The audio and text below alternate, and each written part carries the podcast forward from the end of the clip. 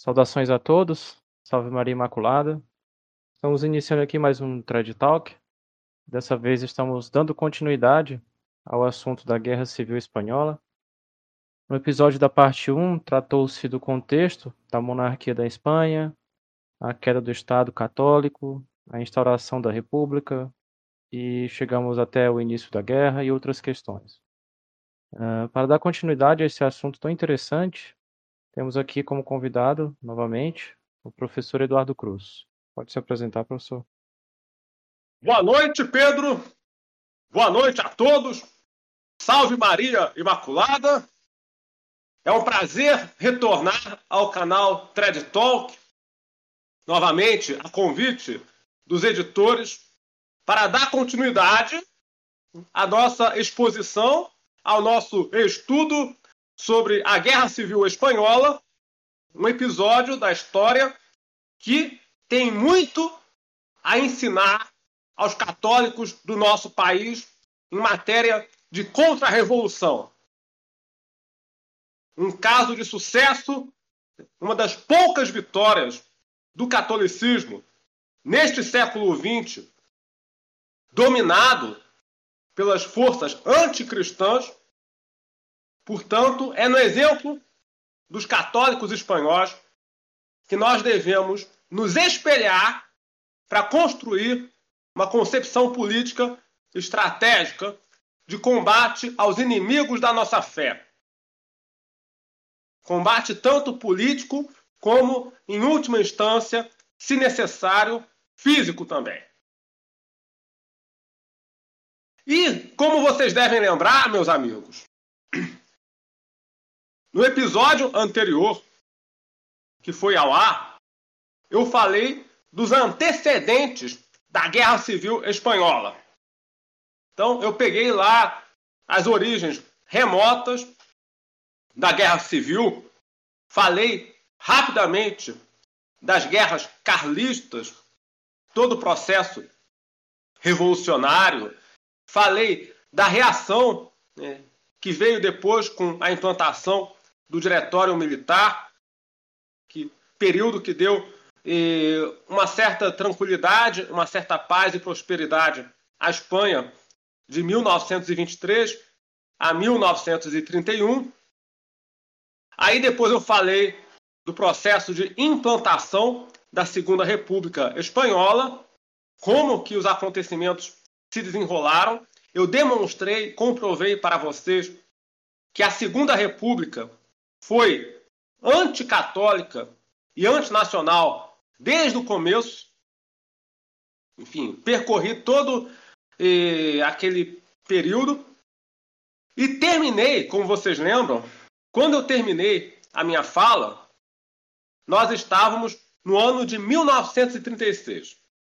Ou seja, quando eu interrompi a minha exposição, nós estávamos naquele momento em que a esquerda venceu as eleições na Espanha e, com isso, pôs fim ao breve governo conservador que havia dirigido o país eleito democraticamente entre 1934 e 1935. Portanto, quando nós interrompemos a nossa exposição, e a esquerda havia voltado ao poder. Eu expliquei para vocês que se formou uma aliança entre o maior partido de esquerda da Espanha, o PSOE, Partido Socialista Operário Espanhol, o Partido Comunista Espanhol, que fechou essa aliança com o PSOE inclusive seguindo as ordens de Moscou, as ordens do governo soviético. Vamos lembrar que, eh, em virtude das resoluções aprovadas ali no sétimo Congresso da Internacional Comunista, em 1935, ficou decidido que os partidos comunistas do mundo inteiro deveriam fechar alianças com a esquerda mais moderada né, formar frentes, né, frentes antifascistas, como eles gostavam de dizer, para barrar é, eventuais avanços da direita. Então, o Partido Comunista Espanhol saiu daquela posição eh, purista, sectária, em que se encontrava, né, entrou em acordo com o Partido Socialista né, e mais outras organizações de esquerda, né, a Federação Anarquista Ibérica, e o, a esquerda republicana e o POM. Né, tinha ainda tinha isso ainda isso, né, pessoal? Tinha um partido nanico lá na Espanha, o tal do POM, Partido Operário da Unificação Marxista, que era trotskista, seguia a linha da Quarta Internacional do Leon Trotsky, que estava no exílio e tinha rompido com o governo soviético. É, quem estuda a história do movimento comunista internacional sabe que havia ali uma, uma rusga, uma rivalidade entre a Terceira Internacional Comunista, sediada na União Soviética e chefiada pelo governo soviético, e a tal da Quarta Internacional Comunista, pequenininha, que era chefiada pelo Leon Trotsky, exilado pelo Stalin.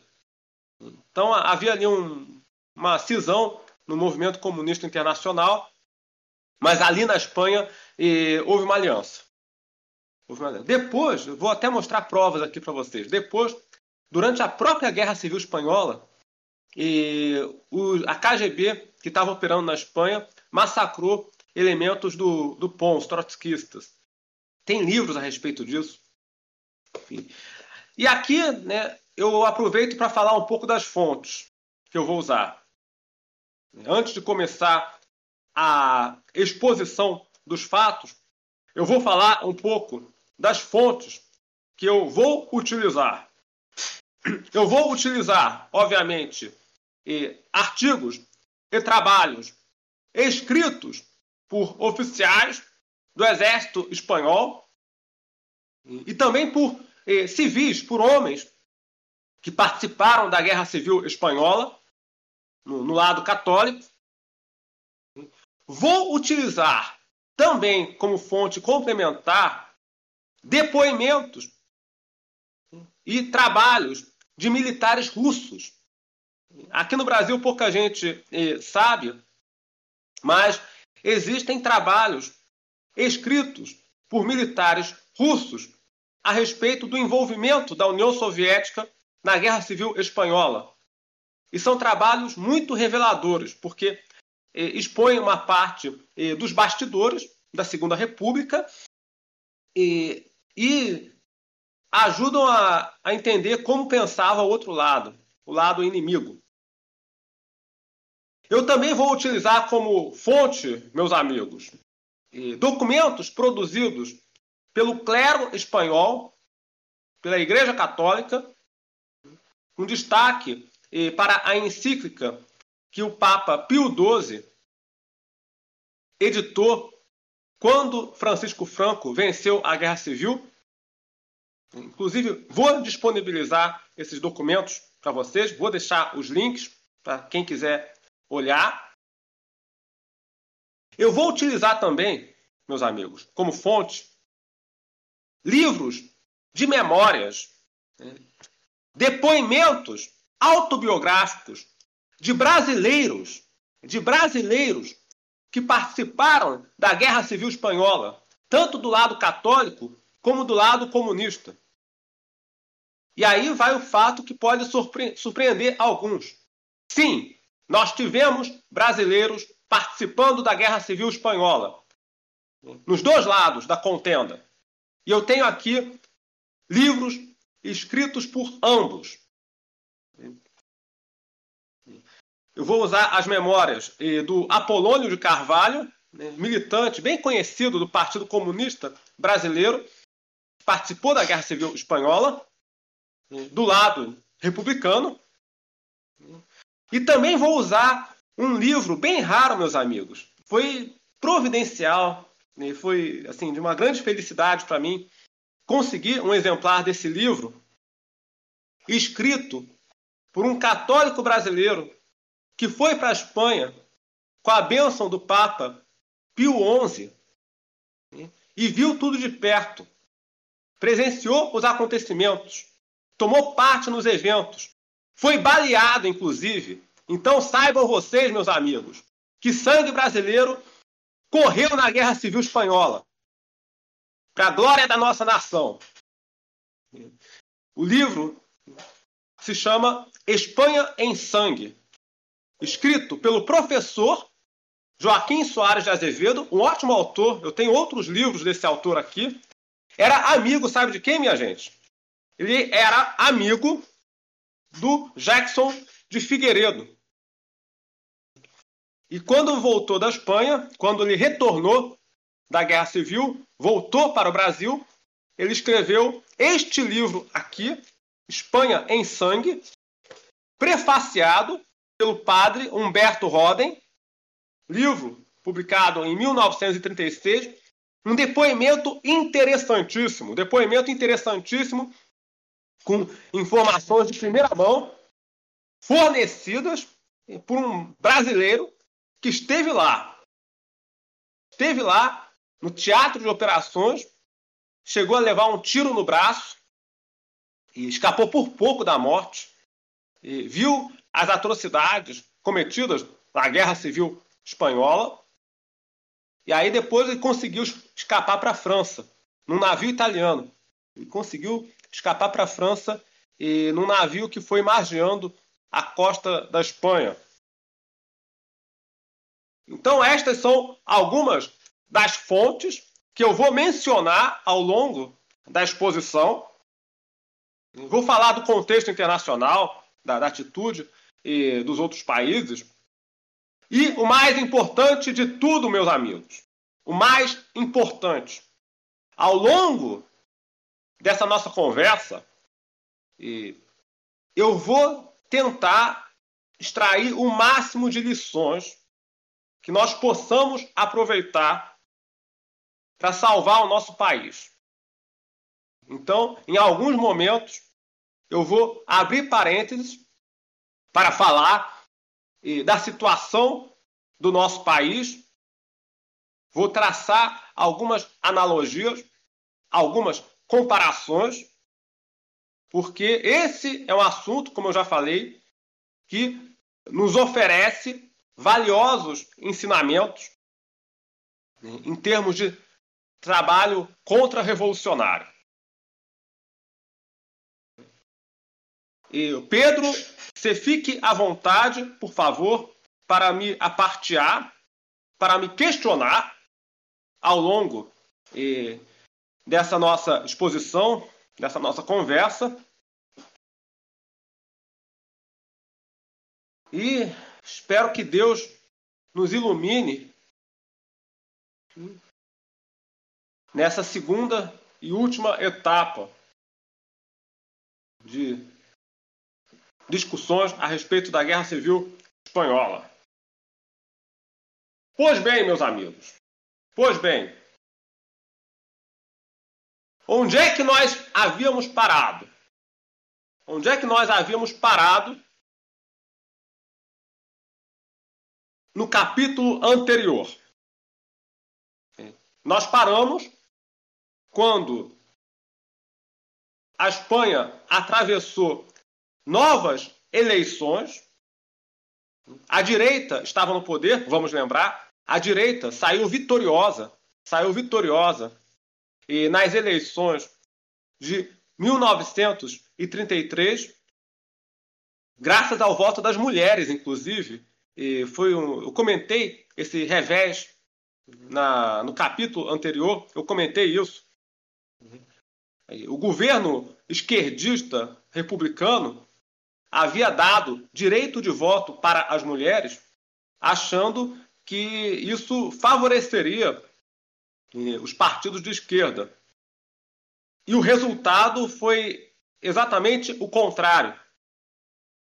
A direita conseguiu uma vitória expressiva nas eleições de 1933, em grande parte porque as mulheres eram o segmento mais religioso, mais devoto da sociedade. Então, isso abriu caminho para que eh, uma coalizão de direita, eh, formada sobretudo pelo SEDA, né? SEDA, para quem não sabe, é, é o centro da, das direitas autônomas, era o tal do Centro das Direitas Autônomas eh, da Espanha, que era o braço eleitoral, por assim dizer, com, com apoio dos católicos. Então, o SEDA governou a Espanha 1934, 1935, e aí, em 1936, a esquerda volta ao poder. Vitoriosa que foi nas eleições de 16 de fevereiro de 1936. Então, aquela turma toda volta ao poder, volta com raiva, e aqui nós já temos uma lição para tirar. Hoje, meus amigos, hoje, deixa eu olhar aqui, só para confirmar. Isso. Hoje é dia 22. Nós estamos gravando esse episódio no dia 22 de outubro de 2022. E estamos aí há uma semana do segundo turno desse pleito eleitoral. Então vocês podem ter certeza de que a esquerda, se voltar, vai voltar com raiva. Vai voltar rancorosa por conta da coça que levou do revés que sofreu de 2016 para cá. 2018 para cá, é. 2016 eu nem conto porque é, o Temer não, não, não conto. Né? Enfim, mas 2018 para cá sofreu um belo de um revés. Né?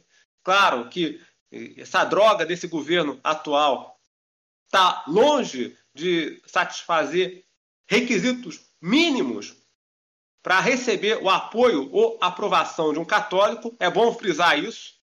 O atual governo do Brasil não satisfaz requisitos mínimos, está muito abaixo da nota de corte. Acontece que, na cabeça dessa esquerda mais aloprada, do PT, já é um absurdo. O atual governo do Brasil já é um absurdo de conservador, de reacionário. Não é, mas na cabeça deles é. Então vocês podem ter certeza que numa eventual volta, volta, né, uma eventual volta do Lula ao poder, o PT vai voltar com raiva, assim como a esquerda espanhola em 1936. Eles retornaram, portanto, ao poder e uma das primeiras providências do novo governo espanhol foi anistiar todos os envolvidos naquele levante, naquela pseudo-revolução, ou quase revolução, que havia acontecido em Astúrias, em 1934. Como vocês devem lembrar, eu falei disso no episódio anterior. Em 1934, quando a direita estava no poder na Espanha, eleita, houve uma rebelião um início de revolução em Astúrias, enfim, uma insurreição promovida por comunistas e anarquistas.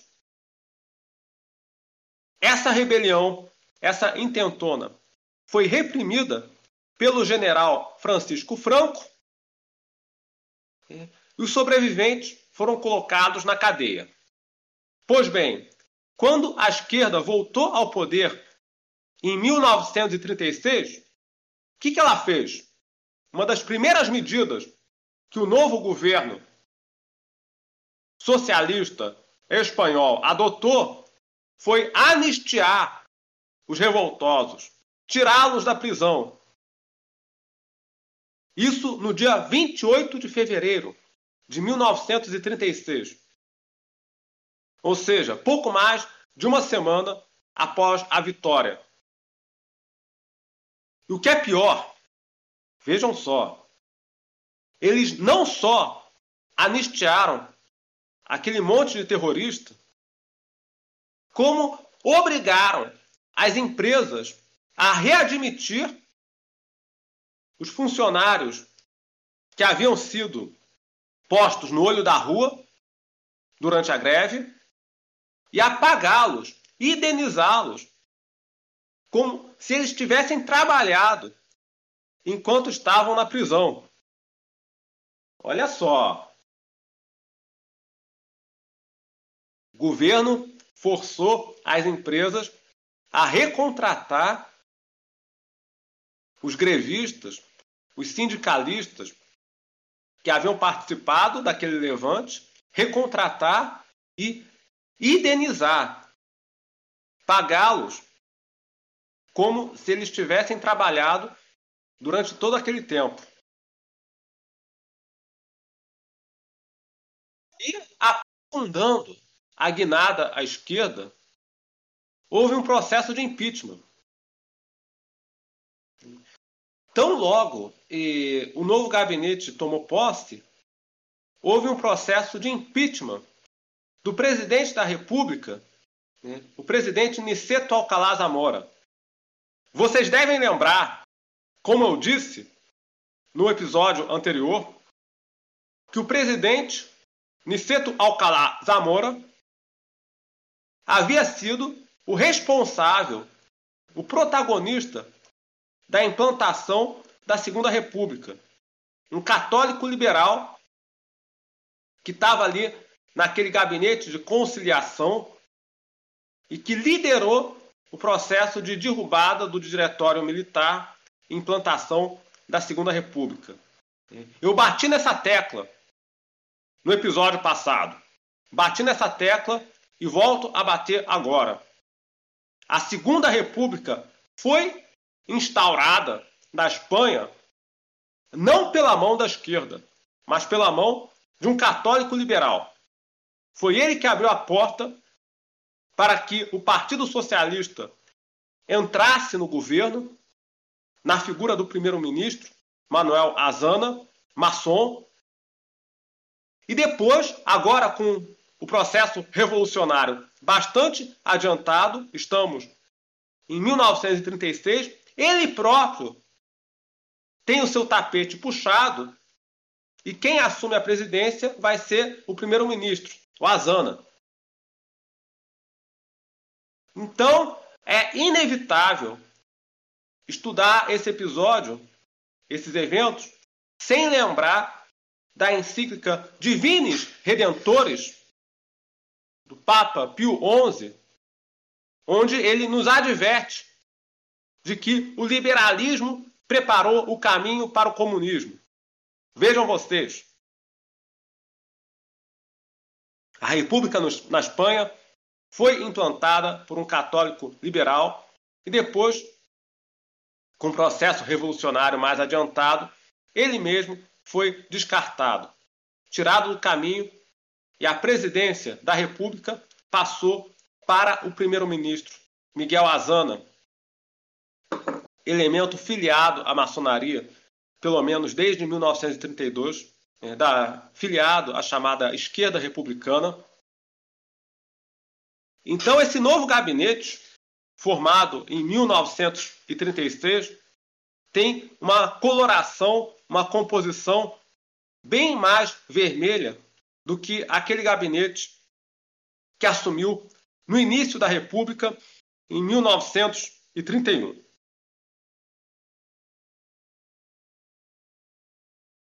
E aí, nos meses seguintes, meus amigos, nos meses seguintes, nos meses ali situados entre março e julho de 1936, quando começou a Guerra Civil, nesse período aí de mais ou menos três, quatro meses, você tem dois fenômenos. Né? Dois fenômenos podem ser observados com muita nitidez no panorama político espanhol. O primeiro deles, a formação de milícias e o recrudescimento da violência política, fora de qualquer controle. Enfim, num ambiente de relativa impunidade. E o segundo fenômeno, que também marcou esse período aí, de março, abril, maio, junho de 1936, foi a formação, consolidação de uma conspiração civil e militar para derrubar a Segunda República. Ou seja, começou a ganhar consistência uma conspiração para iniciar um levante e instaurar uma junta militar que governaria o país e restauraria eh, a ordem, as instituições tradicionais. Vou falar primeiro da violência política, porque isso daí, minha gente, também tem muito a nos ensinar. Ou seja, esse aspecto é, é um aspecto que nos oferece algumas lições. E nesse ambiente de radicalização, os carlistas, filiados à chamada comunhão tradicionalista, começaram a formar e treinar milícias, os requetés. Os requetés que inclusive tiveram um papel muito importante na Guerra Civil Espanhola depois, ajudando o exército, né, incorporados ali na, nas operações. Vamos lembrar, né, a, o governo republicano, nesse momento, sofria oposição de várias organizações de direita, algumas delas maiores, outras menores, as mais notáveis eram a comunhão tradicionalista, ou seja, os carlistas, outra organização da qual eu já falei no episódio anterior e volto a falar, era a Renovação Espanhola. A Renovação Espanhola também era monárquica, só que ela reunia aqueles monarquistas que apoiavam o rei Afonso XIII, que tá, estava no exílio desde o início da República. Você tinha a Falange, com caráter mais paramilitar, que inclusive recebia financiamento da renovação espanhola, em virtude do chamado Pacto de Escorial, que eu já mencionei. E você tinha o SEDA, que era o braço mais eleitoral, carregado mais das eleições. Você tinha a Liga Regionalista, que reunia os catalães. E você tinha também a União Monárquica Nacional, do José Calvo Sotelo. Então, estas eram as principais organizações políticas de oposição à Segunda República. A Comunhão Tradicionalista, a Falange Espanhola, a Renovação Espanhola, o SEDA, a Liga Regionalista, mais ali na Catalunha, e a União Monárquica Nacional, do, Calvo Sotelo. Você tinha também o, Partido Nacionalista, mas aí o líder desse partido foi assassinado pelos comunistas e o partido acabou sendo absorvido pelos carlistas.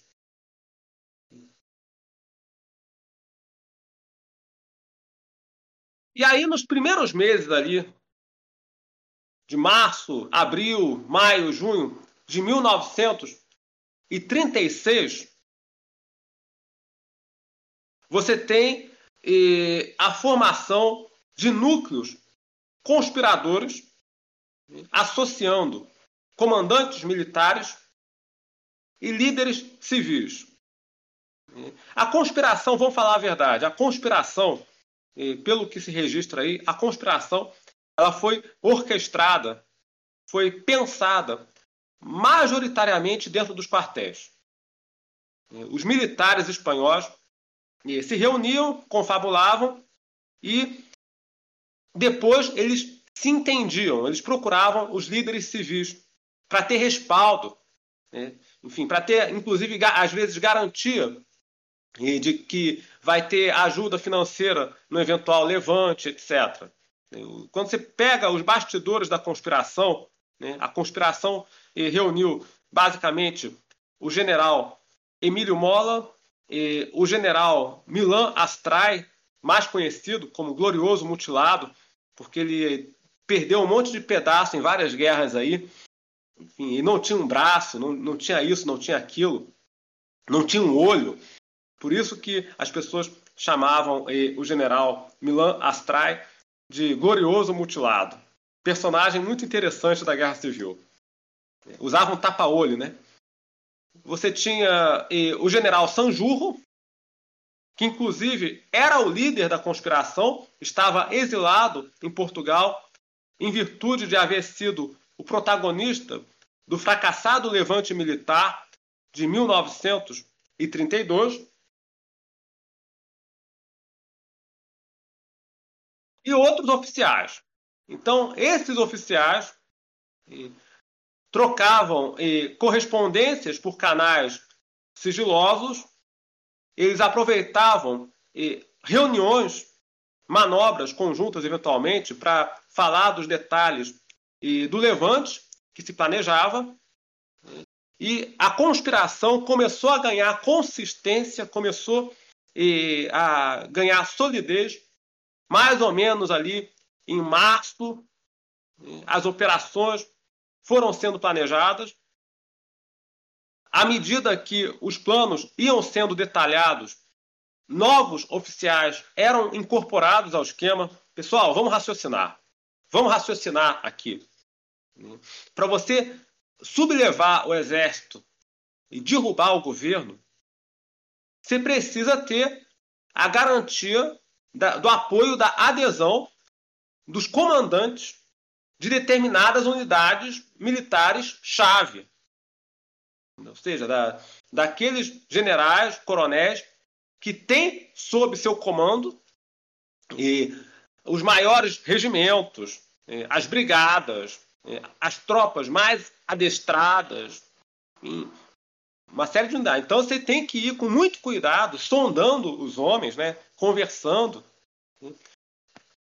Essa parte aí não foi tão difícil.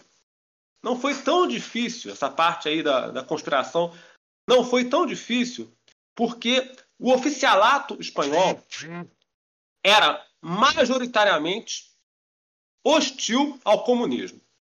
Você tinha um sentimento anticomunista muito acentuado no exército espanhol. E, e, isso se somava também a uma certa birra corporativa que os militares tinham em virtude da Segunda República ter introduzido reformas no, no exército que enfraqueciam a instituição e buscavam marginalizar e, certos generais por motivos ideológicos. Então, o, o clima político predominante no exército espanhol era de rejeição à Segunda República e, e de rejeição maior ainda ao governo, ao gabinete que subiu ao poder em 1936. Então a conspiração foi andando por meio de conversa, conversa vai, conversa vem. Aos poucos você vai incorporando generais, coronéis eh, ao esquema com muito cuidado. Enfim, que é, é simples e complicado ao mesmo tempo.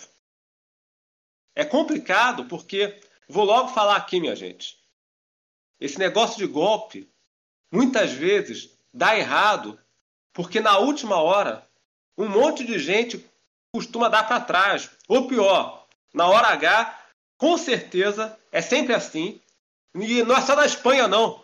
No Brasil também. No Brasil, eu vou aqui traçar um paralelo com a nossa história. Quando você estuda eh, a dinâmica de alguns movimentos civis militares nesses 200 anos de história, você percebe isso. Você percebe que eh, houve caso de conspirações que fracassaram ou que foram abortadas por indecisão, por, pela atitude de muitos indecisos que não têm medo de dar tudo errado e aí e ser preso, esse tipo de coisa, né? Que a, a rigor você está fazendo um negócio que é ilegal.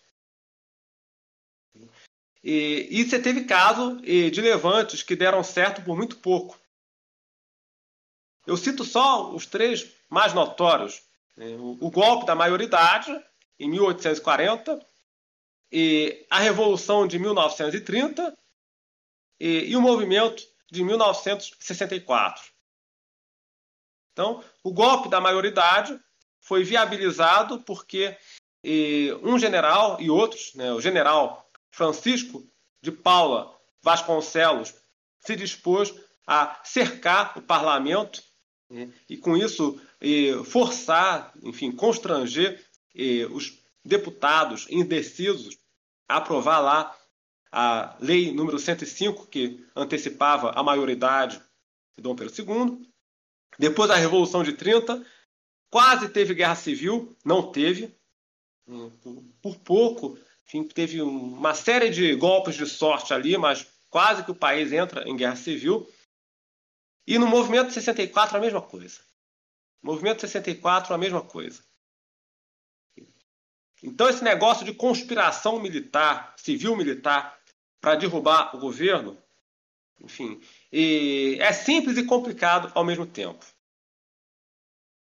É simples porque, geralmente, nas Forças Armadas, existe um, um sentimento de, de raiva, de, de, de insatisfação contra governos de esquerda é, ou governos pareçam estar, né, estejam, pareçam estar prejudicando os interesses do país, mas ao mesmo tempo é complicado porque sempre tem o risco de alguém dar para trás e, ou de muitas pessoas ficarem em cima do muro, esperando para ver no que vai dar e aí depois assumir uma posição, ou de ter uma reação, coisa do tipo.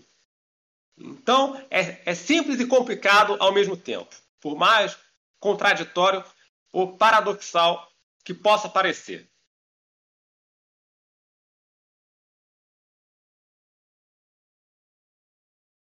Pois bem, a conspiração contra o governo, portanto, foi caminhando. Foi andando.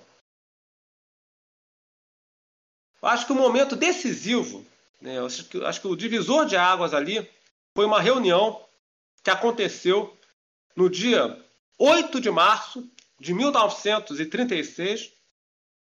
Portanto, um pouco menos de um mês depois da posse do novo gabinete, em 8 de março de 1936, acontece uma reunião na casa de um civil, uma reunião que, era amigo do, do Gil Robles, uma reunião entre os generais Francisco Franco, né, Emílio Mola e outros. Eles acertam os detalhes, decidem que o líder do novo regime, quando o golpe tiver sucesso, o líder do novo regime será o general Sanjurro. E aí surge a pergunta: ah, então por que, que esse cara não assumiu o poder depois da Guerra Civil? Porque ele morreu. Vamos eh, colocar aqui, vou logo antecipar para que vocês entendam. Por que, que o Francisco Franco assumiu o comando das operações e depois do novo regime, quando a Guerra Civil terminou? Porque os outros dois líderes principais morreram em acidentes de avião.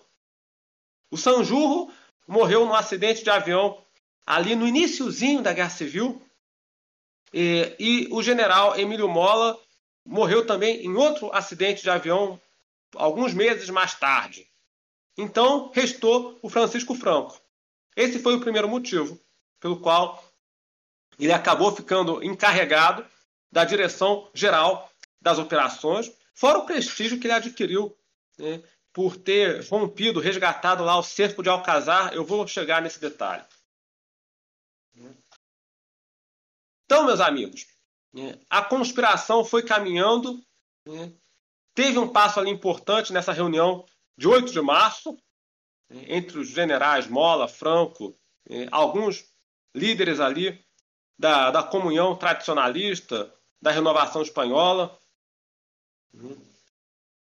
E aí surge um outro detalhe importante, um outro pormenor da maior importância. Tá, nós vamos iniciar um levante armado para derrubar o governo e instaurar uma junta militar.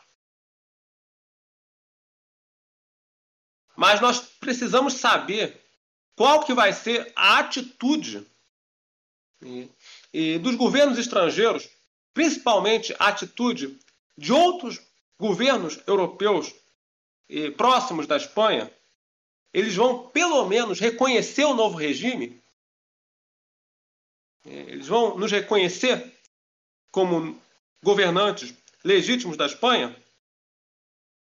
Eles não vão nos atrapalhar?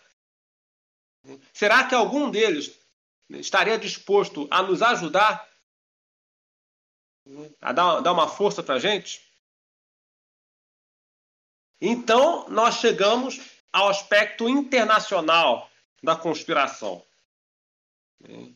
Alguns homens do mundo civil, do mundo militar também, se encarregaram muito discretamente, muito discretamente, viajando em segredo, eles se encarregaram de sondar os governos de países próximos para saber qual seria a atitude deles diante de um levante militar na Espanha, ou até mesmo diante de uma guerra civil na Espanha. Tarefa delicadíssima, tarefa arriscada e delicadíssima. Você está conspirando para derrubar o seu governo e envia emissários. Porque é uma tarefa arriscada, porque sempre corre o risco dessa informação vazar e de, de você daquele governo te entregar enfim, te entregar, né, delatar tudo. Então, sem dúvida, é uma missão arriscada. Mas assim foi feito. E aí vamos para o mapa de quem é quem. Quem é quem?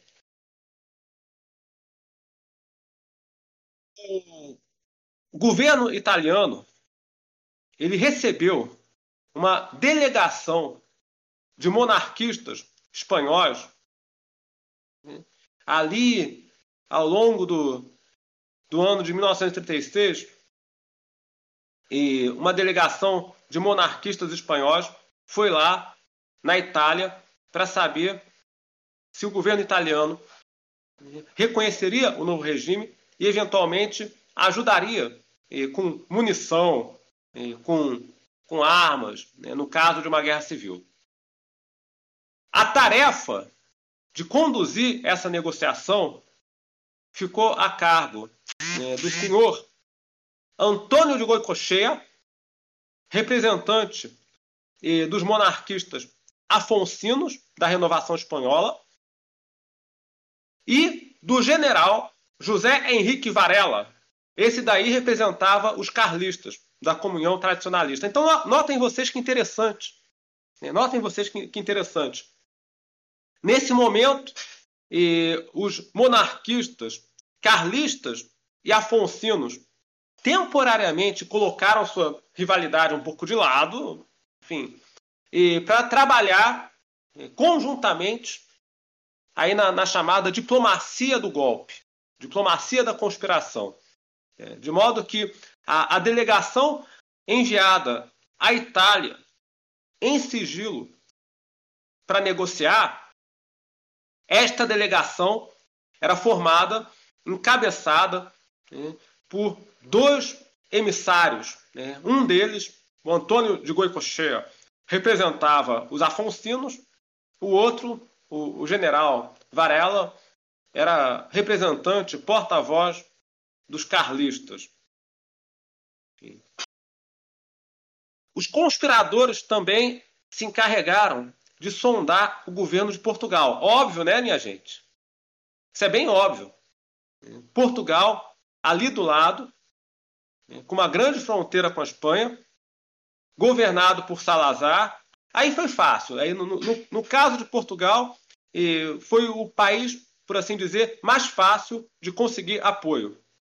Porque lá você tinha o Estado Novo de Salazar, e, enfim, que Salazar estava bem preocupado e com a socialização da Espanha.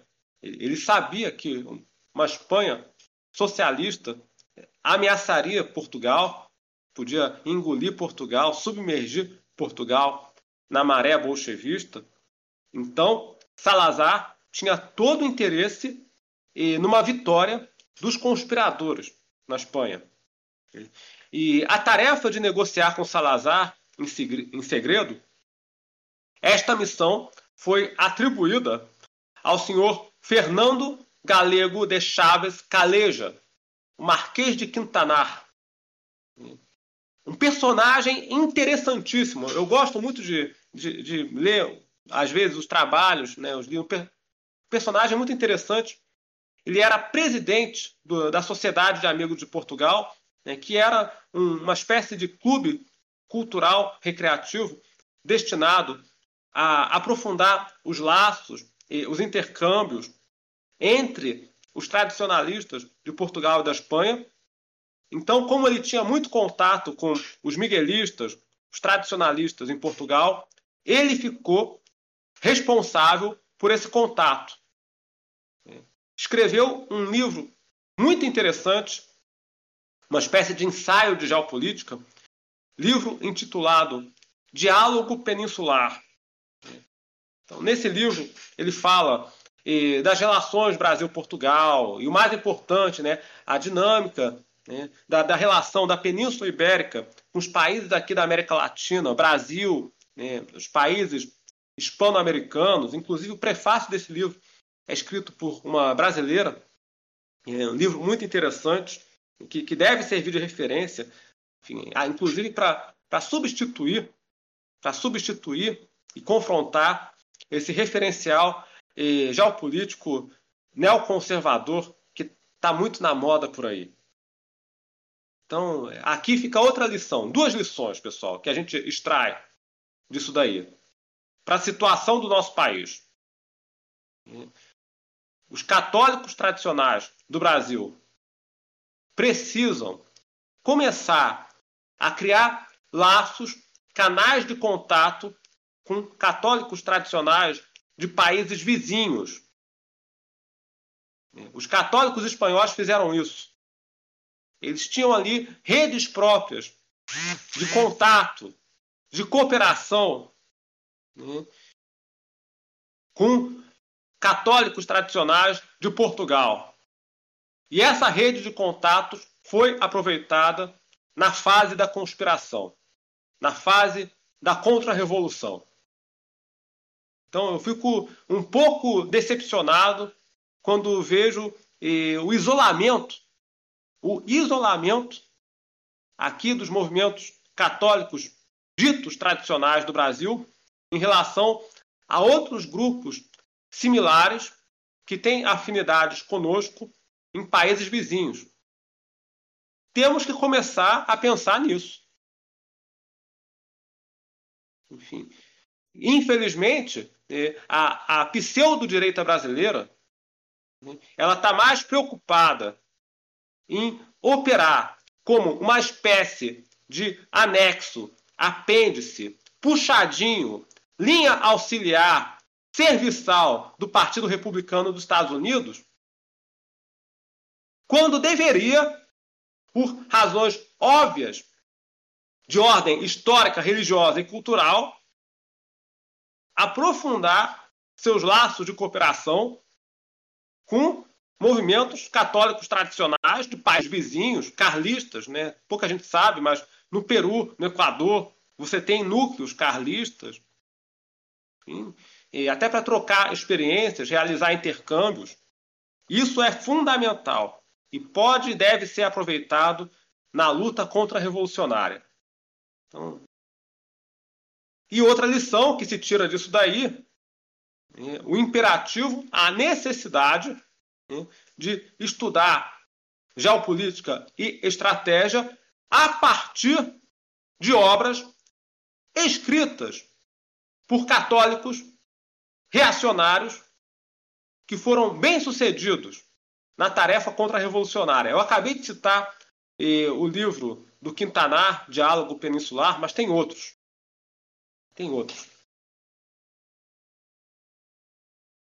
Pois bem, então nestas reuniões, nestas reuniões entre o Marquês de Quintanar e o Salazar, ficou acertado que Portugal reconheceria reconheceria e, o novo regime e, a ser implantado na Espanha no golpe e na eventualidade de uma guerra civil, né, se a conspiração não desse certo e a Espanha mergulhasse numa guerra civil, ficou combinado que Portugal ajudaria né, os insurretos enviando voluntários para lutar na Guerra Civil Espanhola. Eram os chamados viriatos. Então, os viriatos eram geralmente militares, né, tanto da ativa como da reserva, que formaram ali um corpo expedicionário para reforçar as fileiras do exército espanhol na luta contra a Segunda República.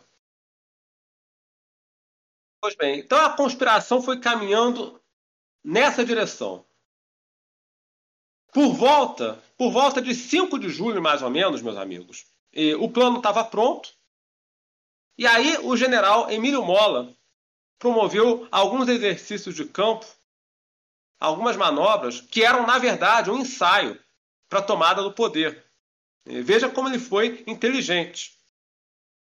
Então, num dado momento, ele agendou lá, publicou lá uma portaria, ó, fica programado para o dia 5 de julho né, um exercício, né, enfim, em que tais e tais regimentos e brigadas vão se combinar no campo, vão fazer tais e tais movimentos para testar a sua capacidade operacional. E, mentira, não, não, não era exercício nenhum. Na verdade, aquilo ali era um ensaio para ver se tudo ia funcionar quando o exército se insurgisse de fato para derrubar o governo. Então, nessas manobras do dia 5 de julho, ele verificou o estado de operacionalidade, enfim, corrigiu alguns detalhes ali que tinham passado né, e concluiu que estava tudo nos conformes. E quando é que estourou a Guerra Civil? É, estamos no dia 5 de julho. Estamos no dia 5 de julho. Quando estourou a Guerra Civil? No dia 17 de julho. Porque, como eu disse a vocês agora há pouco, os meses compreendidos entre março, abril, junho, julho foram marcados por uma escalada da violência política, confrontos de rua entre milícias carlistas, entre milícias da Falange espanhola e grupos de esquerda, porque os esquerdistas também tinham o seu braço armado paralelo né? principalmente o Partido Basco, que era um partido de extrema esquerda, né? e a esquerda republicana também tinha ali o, o seu corpo paramilitar, funcionava ali como uma, uma espécie de linha auxiliar da guarda de assalto. Para vocês terem uma ideia de como evoluiu essa escalada de atentados, de confrontos de rua na Espanha, vocês terem uma noção, no período compreendido entre fevereiro e julho de 1936, houve 189 incidentes com armas de fogo que resultaram em 262 mortos. Desses 262, 148 eram de esquerda, 50 de direita 19 eram policiais e outros não puderam ser identificados. Então, no sinal de que e os conservadores atiram melhor do que os esquerdistas, no geral. E a gota d'água né, para que o levante estourasse, enfim, foi uma sequência de ataques e represálias. Né, e um alferes, né, um alferes chamado Anastácio de los Reis Lopes Dávila, foi morto né, quando ele caiu na provocação de uns esquerdistas lá que queriam atrapalhar um desfile militar em Madrid. Ele foi morto por esses esquerdistas que queriam eh, atrapalhar o desfile e ridicularizar o desfile militar. Aí, dois dias depois, a comitiva que acompanhava os funerais desse alferes, desse militar, né, essa comitiva foi atacada por integrantes da Guarda de Assalto, da, da, da Polícia da República, né, recém-proclamada, da República, né?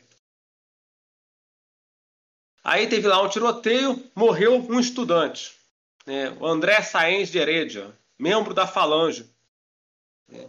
E a Falange, obviamente, não deixou barato. Ela matou né, o senhor José del Castillo Saenz de Tejada, no dia 12 de julho. Né.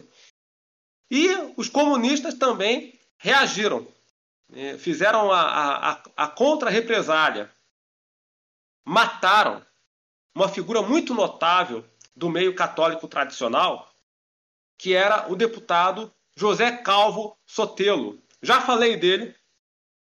O José Calvo Sotelo era cofundador da União Monárquica Nacional, um ótimo economista, foi ministro da Fazenda durante a fase do Diretório Militar foi ministro da Fazenda ali de 1925 a 1930. Escreveu, inclusive, eh, um livro que eu citei no episódio anterior e volto a citar, né, livro intitulado Evolução do Capitalismo Contemporâneo, né, em que ele discute a questão da regulação dos bancos, do sistema financeiro, tendo como luz, tendo como luz a doutrina social da Igreja, particularmente a encíclica Quadragésimo Ano, é, obra que todos vocês devem ler. Aliás, volto a bater nessa tecla. Volto a bater nessa tecla.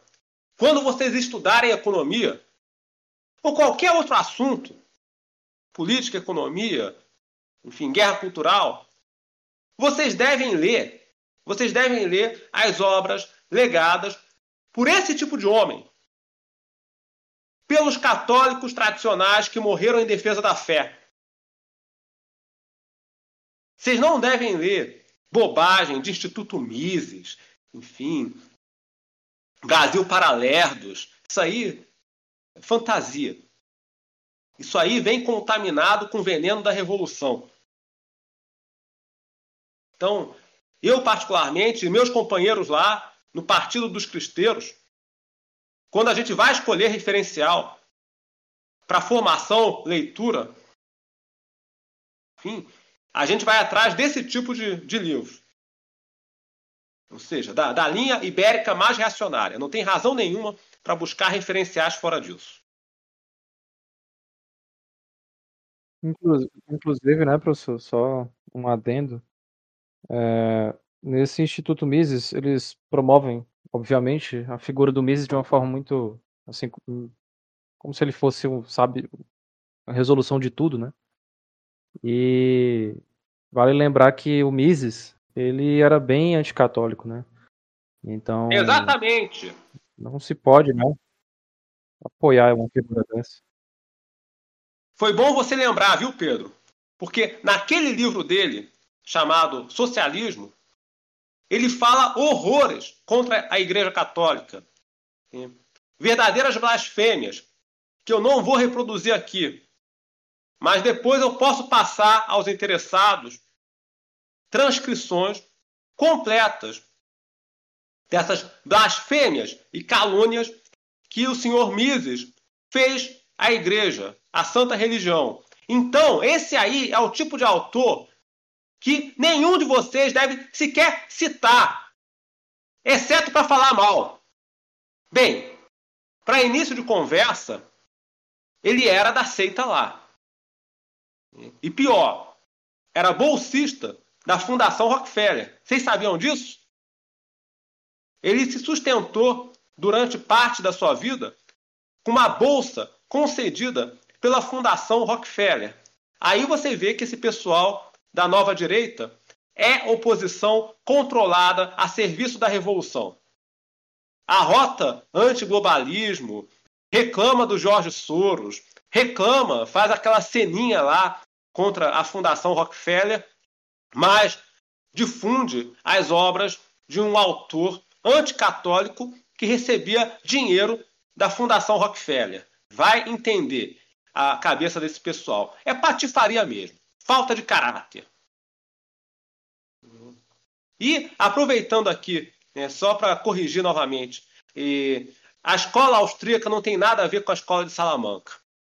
Esse é outro mito que os vigaristas da nova direita brasileira espalham por aí. Mito já desmentido num livro do professor Daniel Arribas. É, um livro, vou aqui dar o título completo para que vocês procurem. O livro se chama Destapando o Liberalismo. A escola austríaca não nasceu em Salamanca. Professor Daniel Arribas. Eu publiquei uma resenha desse livro. Depois posso passar o link da resenha, né, que bem que merece ser traduzido aqui. Né? Então, foi bom você lembrar disso, Pedro. Né? Ludwig von Mises odiava o catolicismo. Né? Ele era lá da, daquela seita apátrida, né? cujos líderes conspiram contra a igreja há mais de mil anos. Ele recebia dinheiro da Fundação Rockefeller. E, novamente, a escola austríaca não tem nada a ver com a escola, com, com os chamados escolásticos tardios. Enfim, mito que essa gente espalha para dar um verniz de tradição e atrair católicos incautos. E mais, e digo mais, viu? Hoje mesmo, é, hoje mesmo eu tive uma discussão, uma discussão, uma, uma conversa aí com um rapaz dessa linha. Ele argumentou o seguinte comigo. Ele argumentou o seguinte: que nós devemos ler as obras do Roger Scruton e usá-las como referência, porque elas têm muito em comum com a doutrina social da igreja. Ora, em primeiro lugar, em primeiro lugar, as obras desse senhor não têm tanta coisa em comum com o magistério da igreja, até porque ele era anglicano, né? Em segundo lugar, e aí que você pega os caras no pulo, vem cá, se você tem na sua frente dois autores, um deles eh, tem coisas em comum com o magistério da igreja, e o outro é rígido, segue a doutrina na íntegra, eh, defende o reinado social de Nosso Senhor Jesus Cristo, defende a tradição lusitana, espanhola, ibérica, enfim, segue o magistério na íntegra e eventualmente até morreu em defesa da fé, você vai escolher qual? Por que, que você insiste em escolher aquele e não segue esse? Não cita como referência. Ah, porque tem rabo preso com a revolução. É isso. Inclusive o, o, o Roger Scruton, né? Ele, fala, ele falou uma vez a seguinte frase: o erro do Brasil foi ter sido colonizado pelos portugueses, né? Exatamente já mostra aí que não é compatível, né? É, e, tem gente que bajula esse senhor. Ele disse isso numa entrevista ao jornal Zero Hora, numa visita que ele fez ao Brasil. Ele, eu acho que ele esteve aqui e, e numa entrevista ao jornal Zero Hora, e ele diz isso, é, que o problema do Brasil é que ele foi colonizado, construído por Portugal, que deveria ter sido eh, construído pela Inglaterra. E os cipais locais acham lindo, né? Ele falar esse tipo de bobagem. Praticamente eh, cuspindo na cabeça da tradição ibérica. Então vocês podem ver, meus amigos, quais são os referenciais desse pessoal. Essas pessoas não querem assumir uma posição católica de jeito nenhum, de jeito nenhum, porque tem rabo preso com a revolução. Porque o negócio deles é operar como puxadinho né, da maçonaria, do sionismo, né, dessas fundações internacionais e do establishment anglo-americano. Olha, experimenta lá dentro do, do, dos grupos, Partido dos Cristeiros, experimenta citar um cara desses. Não tem conversa. Não tem conversa. A gente escolhe os autores mais reacionários possível. E temos orgulho disso. Da linha miguelista, da linha carlista, né, dos homens que trabalharam nos governos de Franco, Salazar, Dona Maria I, Primo de Rivera. Então, são esses os homens, os autores, que a gente toma como referencial. Daqueles homens que trabalharam para os governos e movimentos que batalharam pelo Estado Católico. Sem chance, sem chance de, de dar qualquer publicidade ou visibilidade a autores que não sejam dessa linha. Vamos retornar aqui à nossa linha expositiva. Então, a Guerra Civil começou né, quando o José Calvo Sotelo foi assassinado. O ex-ministro do Diretório Militar, como eu já disse, um ótimo católico, um mártir da fé e da pátria e um autor de bons escritos a respeito de economia, sempre usando o filtro da doutrina social da igreja. Então, a morte dele, o assassinato do Sotelo, foi o estopim para o início do levante militar deflagrado no dia 17 de julho de 1936. O alzaimento, né, como dizem, levante, alzaimento espanhol é levante. Pois bem, meus amigos, começou então o levante militar, por ordem do general Emílio Mola, no dia 17 de julho de 1936.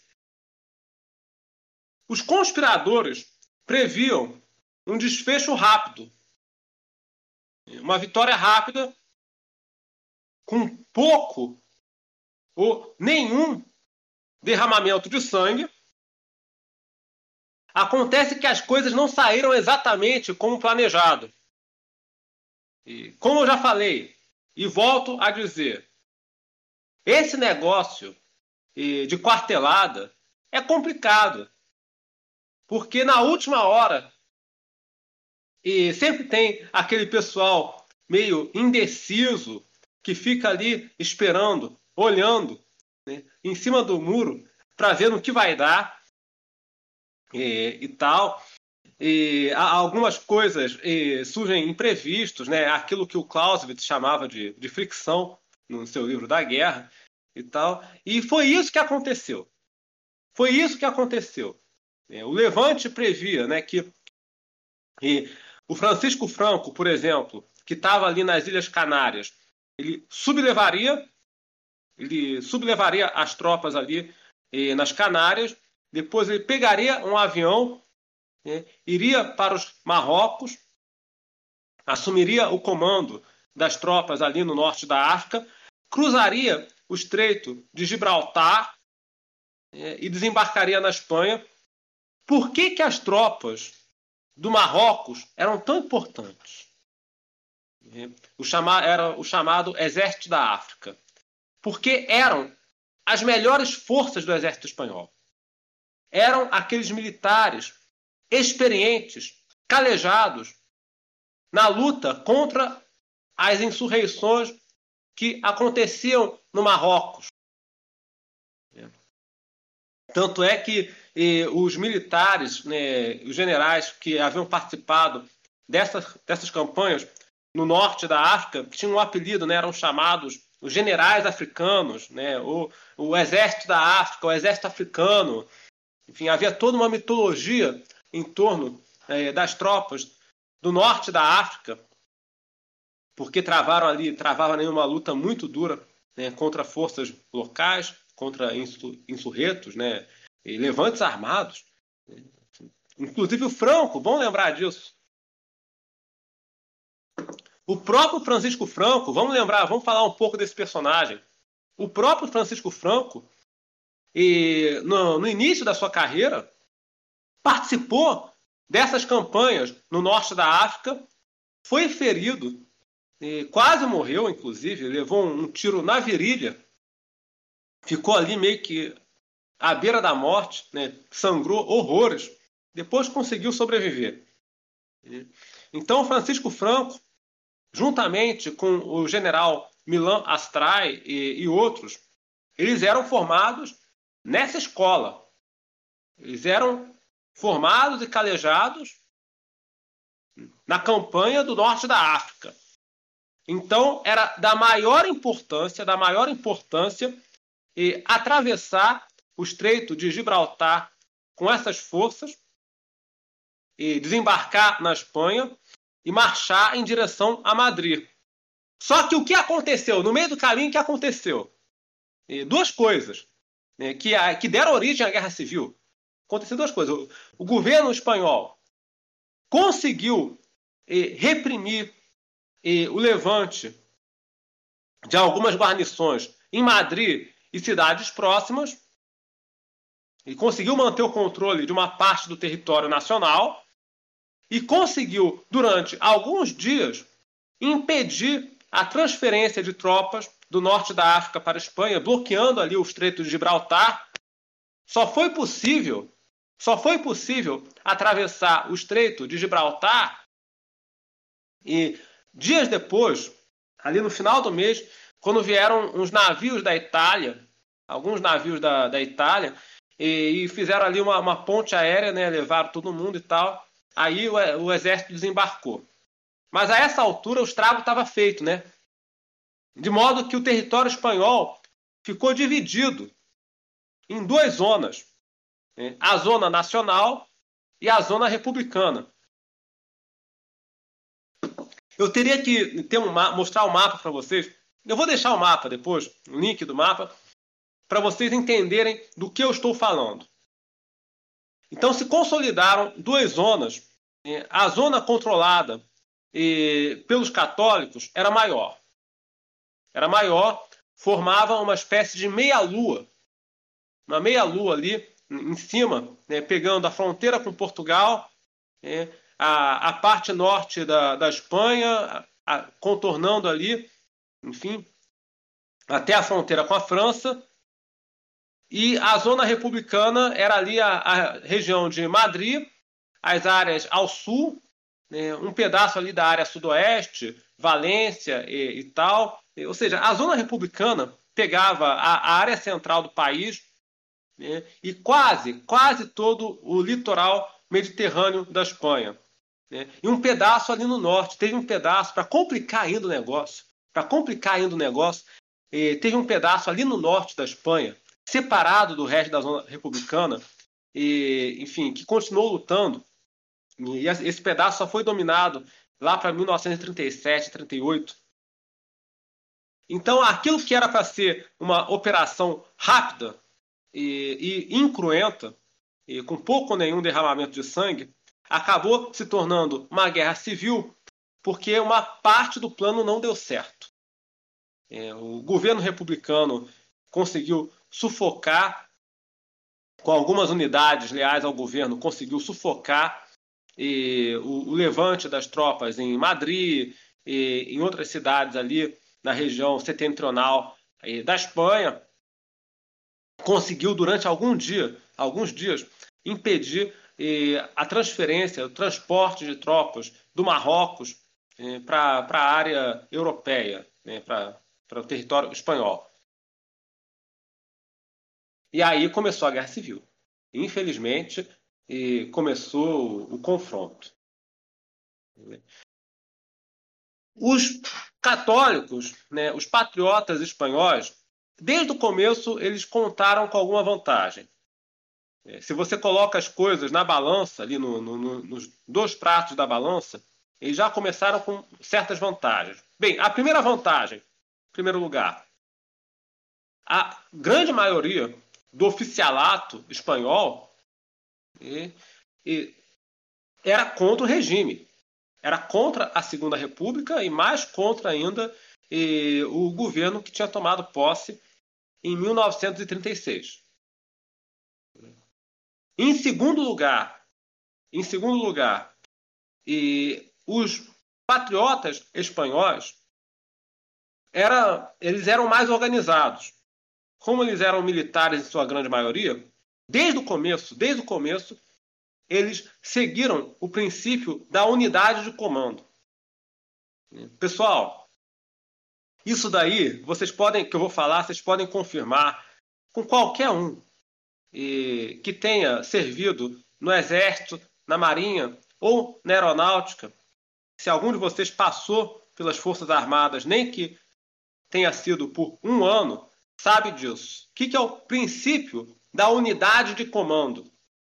Ora, o princípio segundo o qual o comando não se divide, não é um colegiado. O Estado-Maior do Exército não é um colegiado. Você tem ali o chefe do Estado-Maior e você tem ali as subchefias. E geralmente funciona assim. Bem, é assim no Exército Brasileiro e na maioria dos exércitos. Você tem a primeira subchefia, que é a subchefia de planejamento, a segunda subchefia, né? outro general também, é o subchefe, segundo subchefe, que cuida da parte de inteligência, Aí depois você tem a terceira subchefia, também encabeçada por um outro general, a subchefia de operações. A quarta subchefia costuma ser a de logística, na maioria dos exércitos. Né? E a quinta subchefia costuma ser a subchefia de assuntos civis, às vezes assuntos internacionais, varia, né? Alguns estados maiores, né, às vezes, dependendo, quando tem uma reforma administrativa qualquer, às vezes eh, acontece um desmembramento, de modo que alguns estados maiores têm, às vezes, sete subchefias, né, uma subchefia ali de pessoal e, e tal. Mas eh, o esquema, né, a, o organograma de qualquer estado maior do exército é esse. Tanto aqui no Exército Brasileiro, como no Exército Espanhol, no americano e provavelmente também no Exército Chinês. E aí, como é que funciona o negócio? É, os subchefes do Estado-Maior do Exército se reúnem com mapas, com relatórios na mesa, cada um deles expõe o seu ponto de vista, cada um deles apresenta uma linha de ação, os prós, os contras, ali fala do chamado risco calculado, todos esses elementos. E assim se elabora um plano. Agora, uma vez, uma vez, a partir do momento em que o chefe do Estado-Maior se decide por uma determinada linha de ação, por uma determinada estratégia, todos os outros devem trabalhar para fazer aquele plano funcionar, inclusive aqueles que não estão de acordo com o plano, aqueles que deram opiniões contrárias durante a reunião, aqueles que acham ah não vai dar certo e tal. Todos, uma vez que o chefe do Estado-Maior do Exército e crava uma determinada linha de ação, ó, vou seguir essa diretriz aqui que, o fulano propôs que me parece mais apropriada, a partir daí, todo mundo tem que trabalhar para fazer aquilo dar certo, inclusive quem não concorda. Então, isso daí é o princípio da unidade de comando. Que não, princípio que não foi seguido pelos republicanos no começo.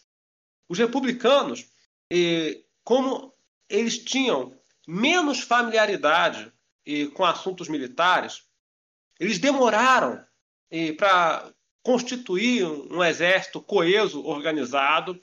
Então, isso deu uma certa vantagem para os católicos e patriotas espanhóis, que desde o começo, né, vamos lembrar, a conspiração começou nos quartéis né, e se associou né, a, ao mundo civil, político civil católico reacionário, enfim, incorporou esses grupos ao plano, mas desde o começo você tinha ali um princípio muito bem observado, que era o princípio da unidade de comando.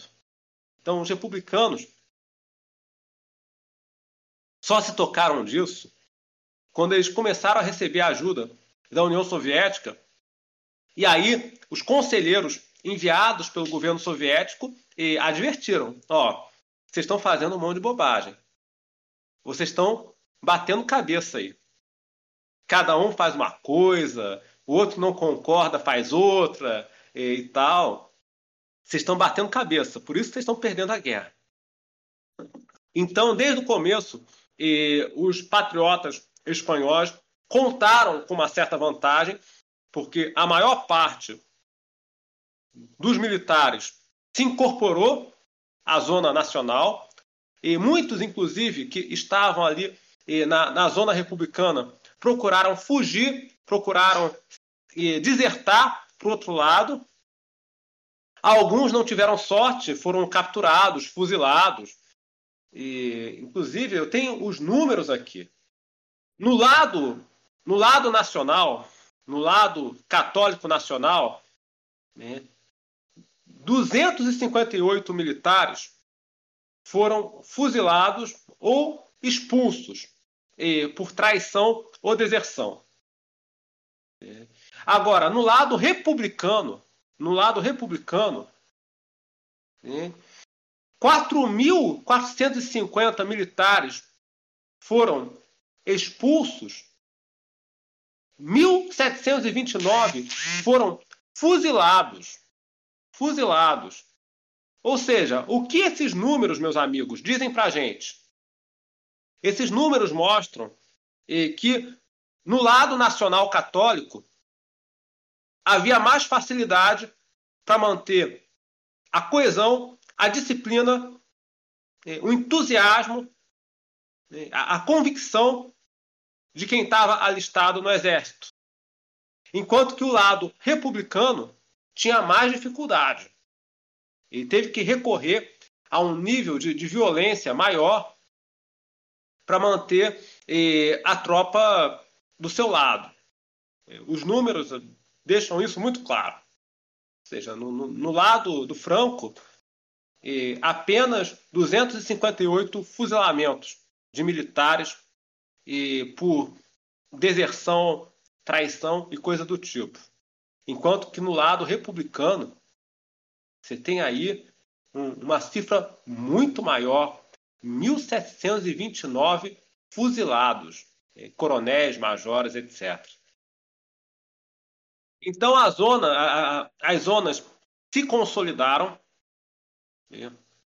Chegou a ajuda da Itália, inicialmente, depois da Alemanha, que eu vou abordar eh, mais eh, detidamente adiante.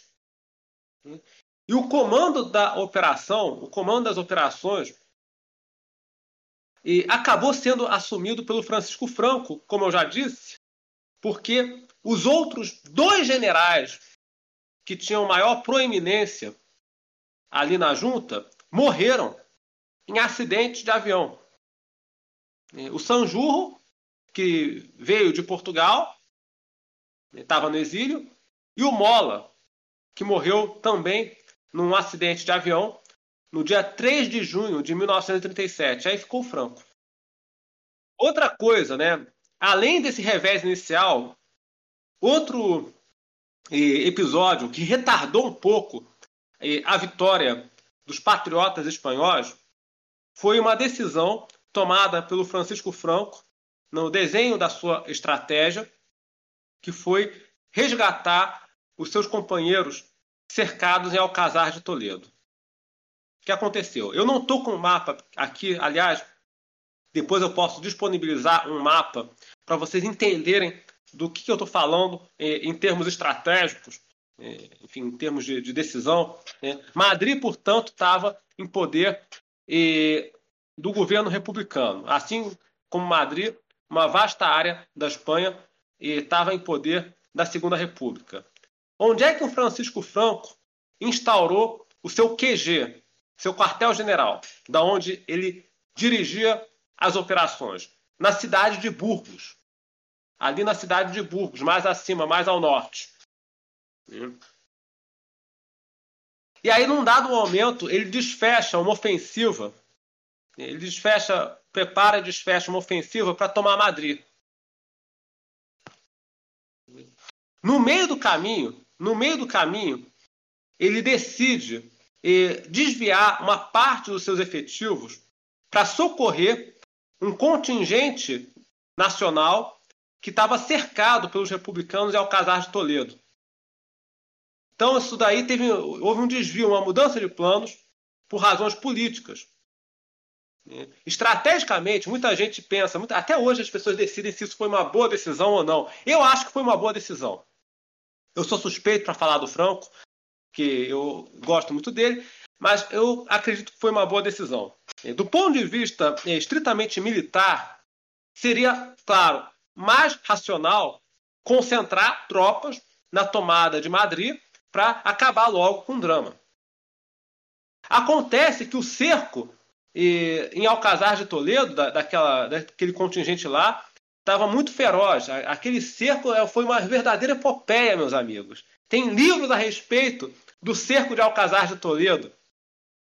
Diria que foi um dos episódios mais memoráveis da Guerra Civil Espanhola, se não o mais memorável de todos, né? porque ali um punhado de militares, de cadetes da Academia Militar, enfim, resistiram a um cerco ferocíssimo, selvagem das forças republicanas né? enfim, já equipadas né, com material soviético, né, enfim, com, com conselheiros, assessores, enfim, e não deixaram, não deixaram a cidade cair de jeito nenhum, sustentaram o fogo até a tropa do Franco chegar, romper o cerco e libertar aquela localidade.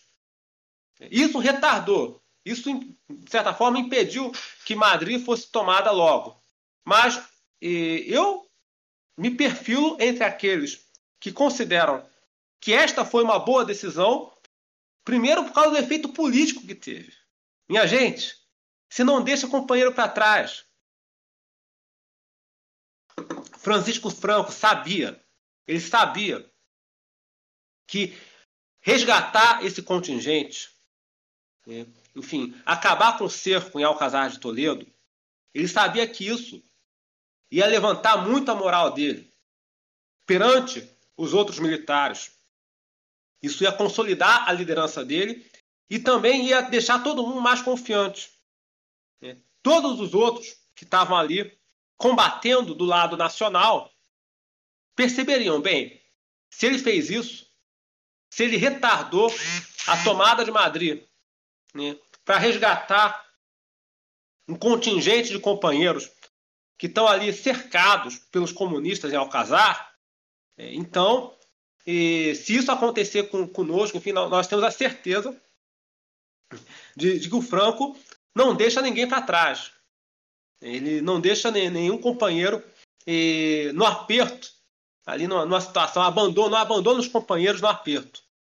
Então, a decisão de desviar forças do cerco, do ataque a Madrid, para e acabar, romper com o, o cerco republicano em Alcazar de Toledo, embora, do ponto de vista militar, tenha parecido uma decisão irracional, do ponto de vista político, foi uma decisão correta, acertada. E vamos lembrar aqui, meus amigos, a guerra é a continuação da política por outros meios. Isso aí, vocês sabem. Quem aqui já leu, estudou a obra do Clausewitz, sabe que a guerra é instrumento da política, é, de modo que a estratégia está subordinada à política. Enfim, então, se, se mudam, né, se, se muda a configuração política, muda a configuração da estratégia também. É uma bobagem, uma temeridade, uma temeridade e, enfim, achar que as decisões estratégicas são puramente militares. Elas são também políticas. As decisões táticas, nem tanto. As decisões táticas, para quem não, não entende, né, o, o Clausewitz explica no seu livro a diferença entre tática e estratégia.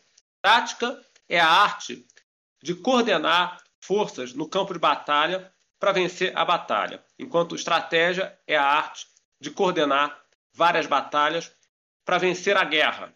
Ou seja, a tática é a atividade, é a tarefa dos coronéis, dos majores, capitães e sargentos. A estratégia já é já está no nível ali de cima, está no nível do Estado-Maior do Exército, dos generais, brigadeiros, almirantes, eventualmente alguns coronéis né, ali na, na, que estão ali naquela zona de intersecção entre o planejamento e execução das operações. De modo que no campo tático, de fato, as decisões costumam ser puramente militares.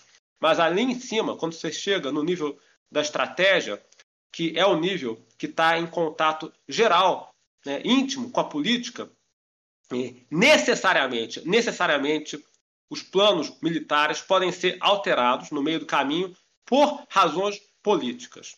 Impossível. Né? Enfim, não se concebe um instrumento divorciado do seu fim. É, o, o meio está subordinado ao fim. Portanto, eu me perfilo entre aqueles que consideram que a decisão do general Francisco Franco foi correta.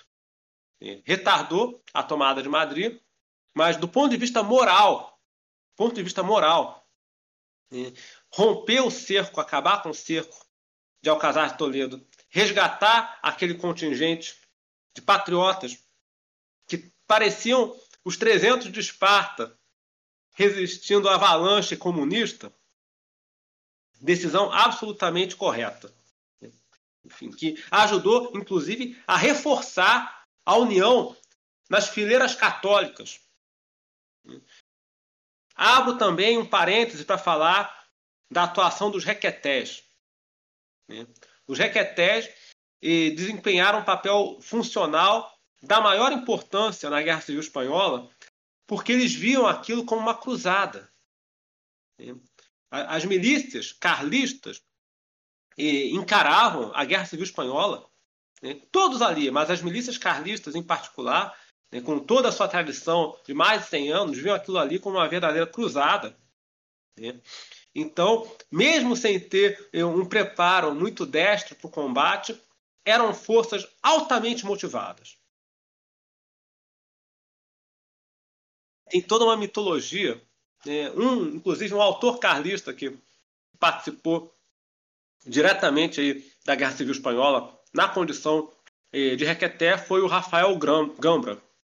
Rafael Gambra, eh, autor de um livro interessante a respeito de como deve funcionar a monarquia católica tradicional. O filho dele está vivo até hoje, o filho dele está vivo aí, se não me engano, e, e também escreve, escreve, bastante a respeito de filosofia tomista e tal.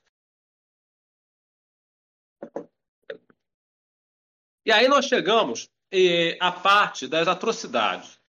É. Assim, outro fator que contribuiu muito para reforçar a união, né, a convicção nas fileiras católicas e patrióticas do Francisco Franco, foi a informação que foi chegando a respeito das atrocidades cometidas na zona republicana contra a Igreja Católica. 44% do clero espanhol foi assassinado, minha gente. A estimativa é essa. Na zona controlada pelos republicanos, cometeram-se as maiores barbáries e atrocidades possíveis contra a igreja, tanto em termos de vidas humanas, assassinatos, prisões, torturas, como também em termos de destruição de patrimônio histórico de valor inestimável. Eu vou pegar aqui algumas informações para que vocês tenham uma ideia. O levantamento mais completo, o levantamento mais completo que até hoje se fez eh, a respeito eh, da matança de católicos na Guerra Civil Espanhola, levantamento mais completo eh, foi feito pelo bispo Antônio Monteiro Moreno, autor de um livro intitulado História de la Persecución Religiosa em Espanha, 1936-1939. Ou seja, a história da perseguição religiosa na Espanha de 1936 a 1939.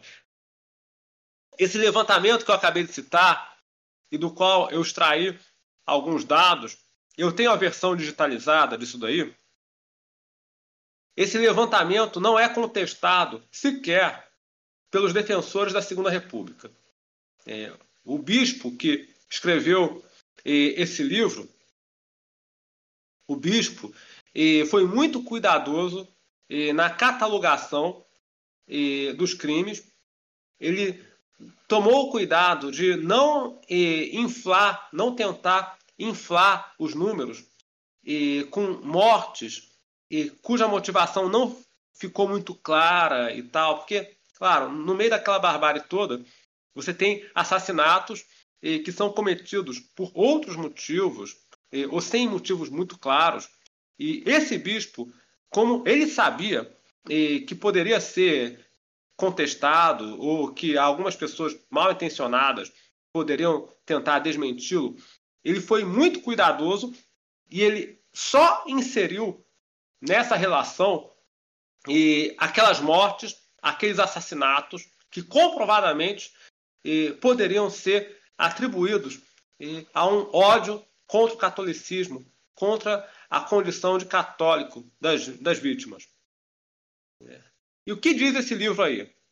É, esse livro, de oitocentas e tantas páginas, é, dessas oitocentas e tantas páginas, né, mais de cem são o anexo que enumera os nomes das vítimas, datas das mortes e locais e dos assassinatos. Pois bem,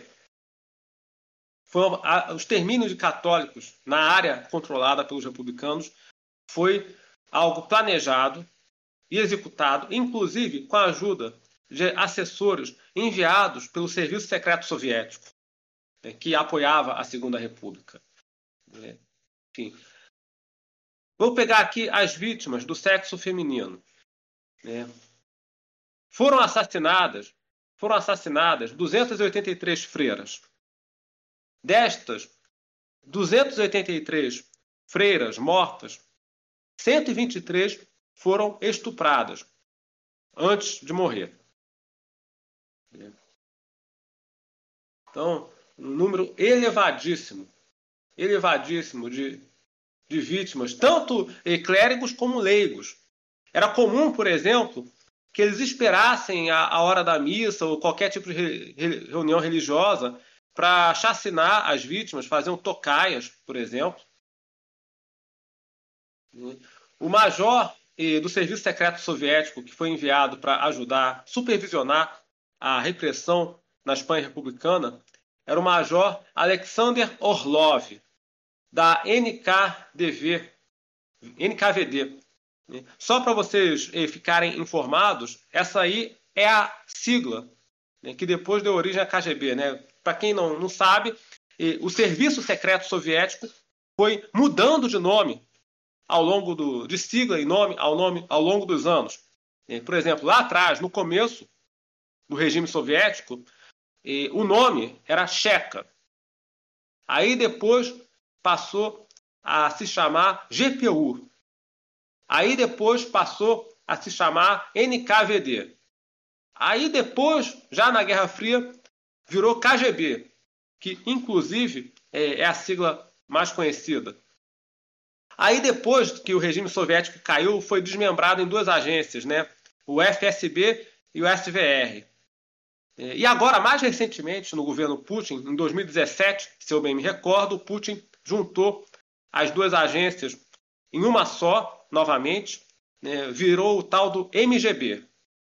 Então, ali no, em 1991, é, o serviço secreto foi desmembrado em duas agências e ficou assim até 2016, 2017. Aí, em 2017, se eu bem me recordo, o, o Putin reuniu de novo tudo numa agência só que tem a sigla MGB. Mas é a mesma coisa. Vai mudando a sigla, vai mudando de nome, mas é a, é a mesma instituição com os mesmos edifícios e, e os mesmos funcionários que, enfim, às vezes vão sendo, vão se sucedendo aí com o tempo. E os mesmos arquivos. É. Inclusive, minha gente, vou contar aqui para vocês. Foi o serviço secreto soviético que se encarregou pessoalmente, diretamente, de massacrar aqueles setores da esquerda republicana que não aceitavam a autoridade da União Soviética. O POM. Eu mencionei minutos atrás que ali na coligação republicana você tinha um partido nanico, né? o tal do POM, Partido Operário da Unificação Marxista. Esse troço aí era uma, uma, uma filial da, da Quarta Internacional, liderada pelo Trotsky. Né? E essa turma aí era meio, meio rebelde em relação ao, ao, comando soviético, ali na Segunda República. O que, que eles fizeram? Mataram esse pessoal. Enfim, aliás, o que mais acontece é comunista matando comunista, né? Então, num dado momento, e os russos per perderam a paciência ali e, e, óbvio, como a Segunda República era um fantoche de Moscou, o pessoal do POM foi massacrado. Esse pessoal foi sumariamente fuzilado ali na zona republicana. Isso que eu estou falando, minha gente, está nas memórias do Apolônio de Carvalho. Quem era o Apolônio de Carvalho? Foi um dos brasileiros comunistas que participaram da Guerra Civil Espanhola. Ele viu isso. Ele conta aqui Ó, no livro dele, tô aqui com um negócio na minha mão. Livro intitulado Vale a Pena Sonhar. Né? Que ele conta a, as aventuras dele. E aqui na página 121, ele fala do massacre do Pom. Massacre do Pom. Enfim, por ordem da embaixada soviética o Partido Comunista Espanhol não aceitava que a Revolução Hispânica pudesse escapar à sua estratégia. Palavras dele. Enfim. Cingir o processo revolucionário aos limites democráticos burgueses. Isso era inaceitável. Aqui ele fala, ó. A seguir, com apoio do SIM, do Serviço Secreto do, da República, e da Embaixada Soviética, em nome do governo, foi feita contra os militantes do POM uma inominável violência policial de resultados cruéis. Né? A dissolução desse partido e a morte do seu líder, Andrés Nin. Então, isso aqui é a palavra de um comunista brasileiro que participou da Guerra Civil Espanhola, alistado nas brigadas internacionais. Porque, vamos lembrar, como, uma vez que a Segunda República tinha apoio do governo soviético, o que, que o camarada Stalin fez? Ele ordenou a Terceira Internacional Comunista que convocasse voluntários do mundo inteiro para se alistar nas brigadas internacionais. Ou seja, numa legião onde estrangeiros de todo mundo podiam ingressar para reforçar o exército da Segunda República. Então vocês podem imaginar a quantidade de idiotas úteis e inúteis que se alistaram nas brigadas internacionais. inclusive o seu Apolônio de Carvalho. É, o seu Apolônio de Carvalho, esse comunista que eu acabei de citar, ele teve toda uma história. Ele teve toda uma trajetória. É, era membro da, do Partido Comunista Brasileiro. Ele participou pessoalmente da intentona comunista de 1935 aqui no Brasil. Vamos lembrar, em novembro de 1935, aqui no nosso país, pela primeira vez, um partido comunista tentou tomar o poder à força numa nação deste continente, com apoio da União Soviética. Foi o primeiro levante apoiado pela União Soviética aqui nesse continente. A intentona comunista de 1935. Fracassou, graças a Deus. É, com, com cenas aí, inclusive oficiais que foram mortos enquanto dormiam né, pelos conspiradores. Uma das coisas mais nefastas e abjetas da nossa história. Então, a intentona comunista fracassou. Luiz Carlos Prestes foi preso juntamente com a amante dele, Olga Benário, né, que comprovadamente trabalhava para o GRU, o Serviço Secreto das Forças Armadas e da União Soviética. Né. Aqui abro um parêntese, viu, meus amigos? E na União Soviética, atualmente Rússia, você tem dois serviços de inteligência. É, a KGB, mais conhecida, e o GRU, que é só das Forças Armadas. É, a Olga Benário trabalhava para o GRU. Isso aí está comprovado, porque a folha de recrutamento dela depois foi xerocada pelo jornalista William Vac e colocada lá no livro Camaradas. Foi a certidão de recrutamento dela pelo grupo. É. Então, o seu Apolônio de Carvalho, esse personagem que eu estou citando, participou da intentona comunista de 1935, foi preso. Aí, no ano seguinte, ele acabou solto, né, porque o ministro da Justiça, né, o Macedo Soares, e o José Carlos Macedo Soares, deu uma anistia para aqueles envolvidos que, entre aspas, eram menos perigosos. Eu, ah, não foi anistia, aliás, não foi anistia, perdão, foi habeas corpus, né, não teve anistia. Então, mais ou menos 400, mais ou menos 400 envolvidos e, na intentona comunista e, obtiveram habeas corpus concedido pelo ministro da Justiça, foi a chamada macedada, vamos dizer assim. E, e um desses que conseguiram soltura foi o Apolônio de Carvalho.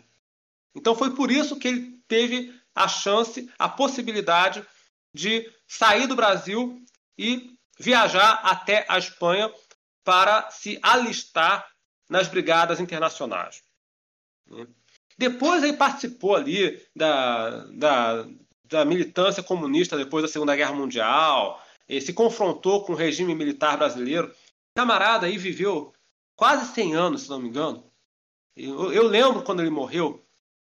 Então, é, é um cara que tem toda uma trajetória, que teve todo, toda uma história de militância a serviço da picaretagem internacional.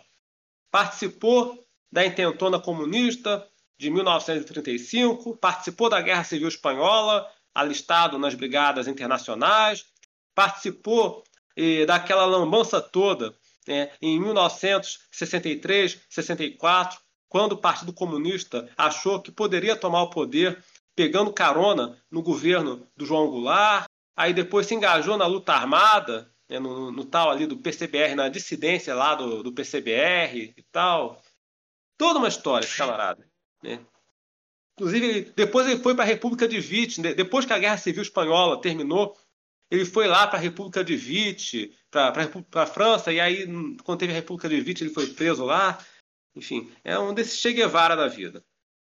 Mas eu, eu gosto de ler, né, eu costumo ler esses livros de memórias deixados por comunistas, porque você encontra muita informação comprometedora. Sem querer, você eles deixam muita pista que você vai juntando os cacos e consegue formar o mosaico.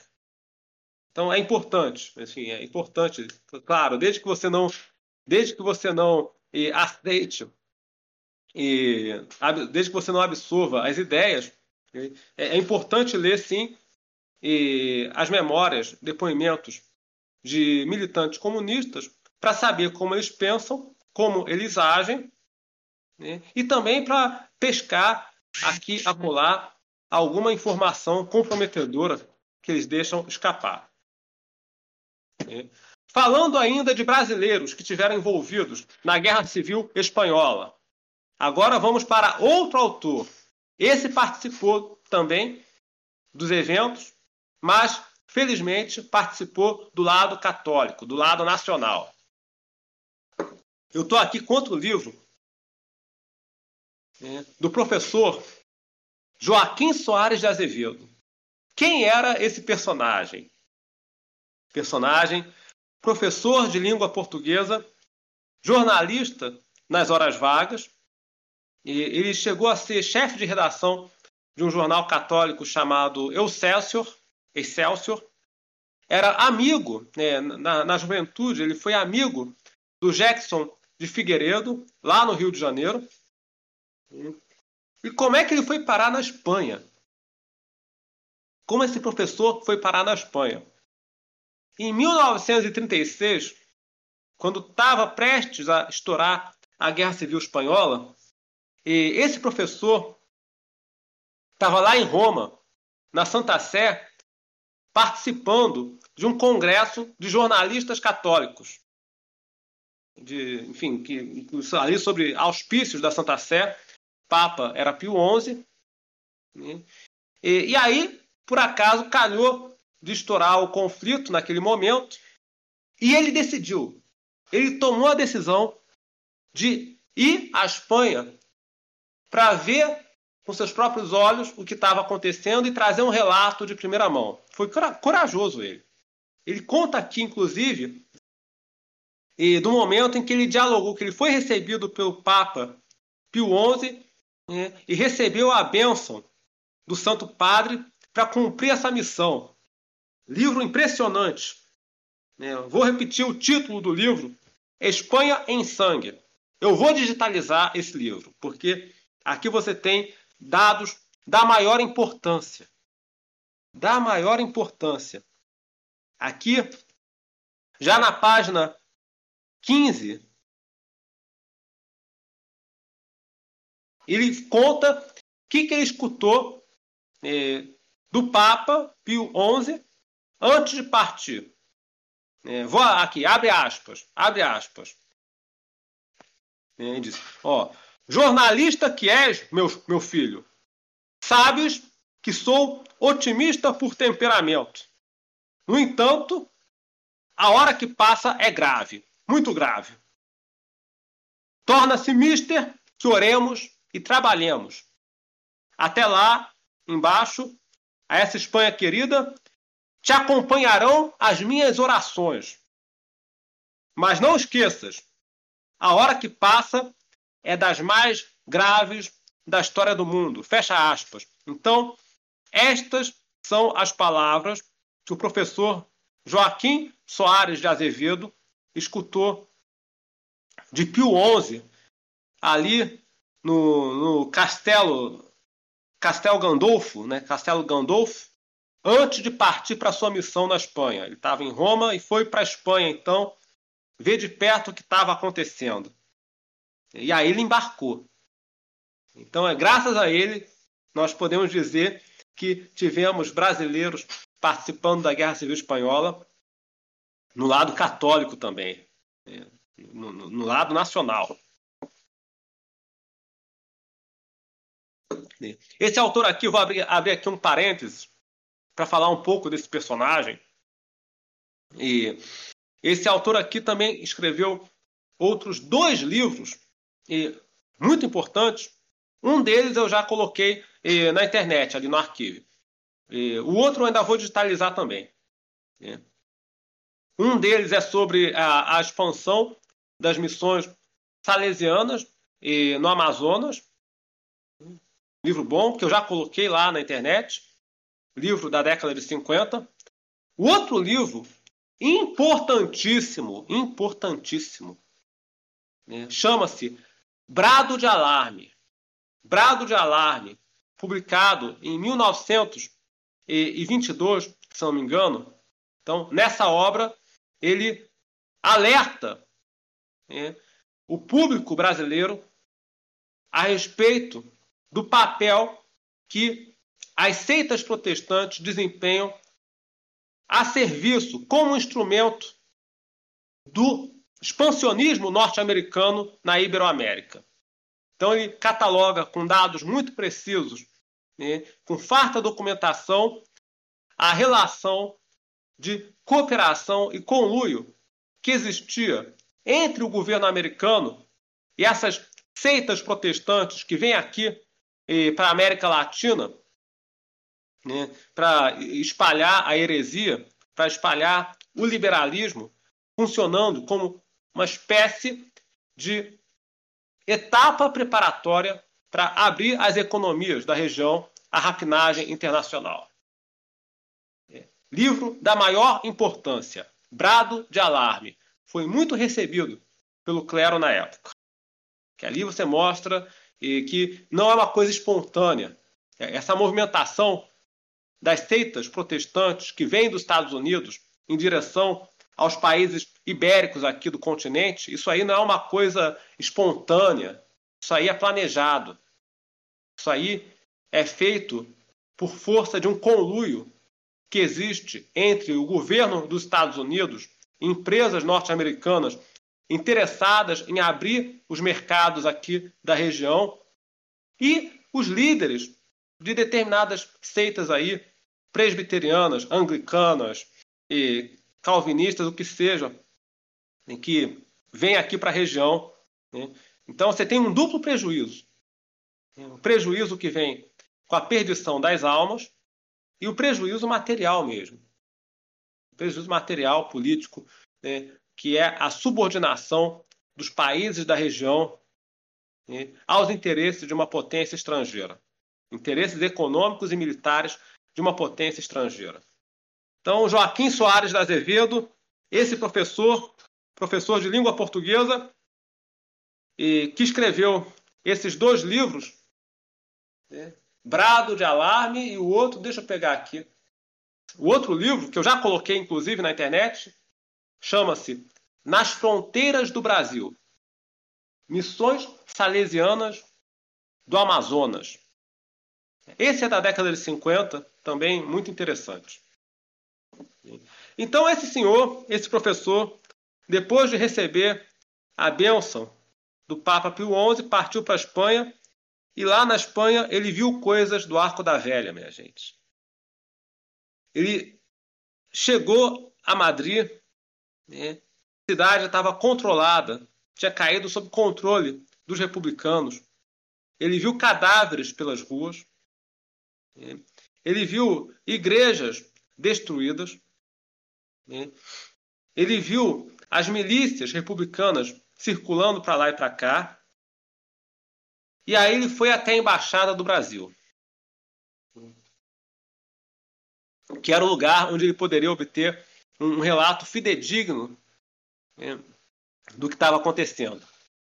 E chegando na embaixada do Brasil, em Madrid, esse professor viu que o muro estava crivado de bala.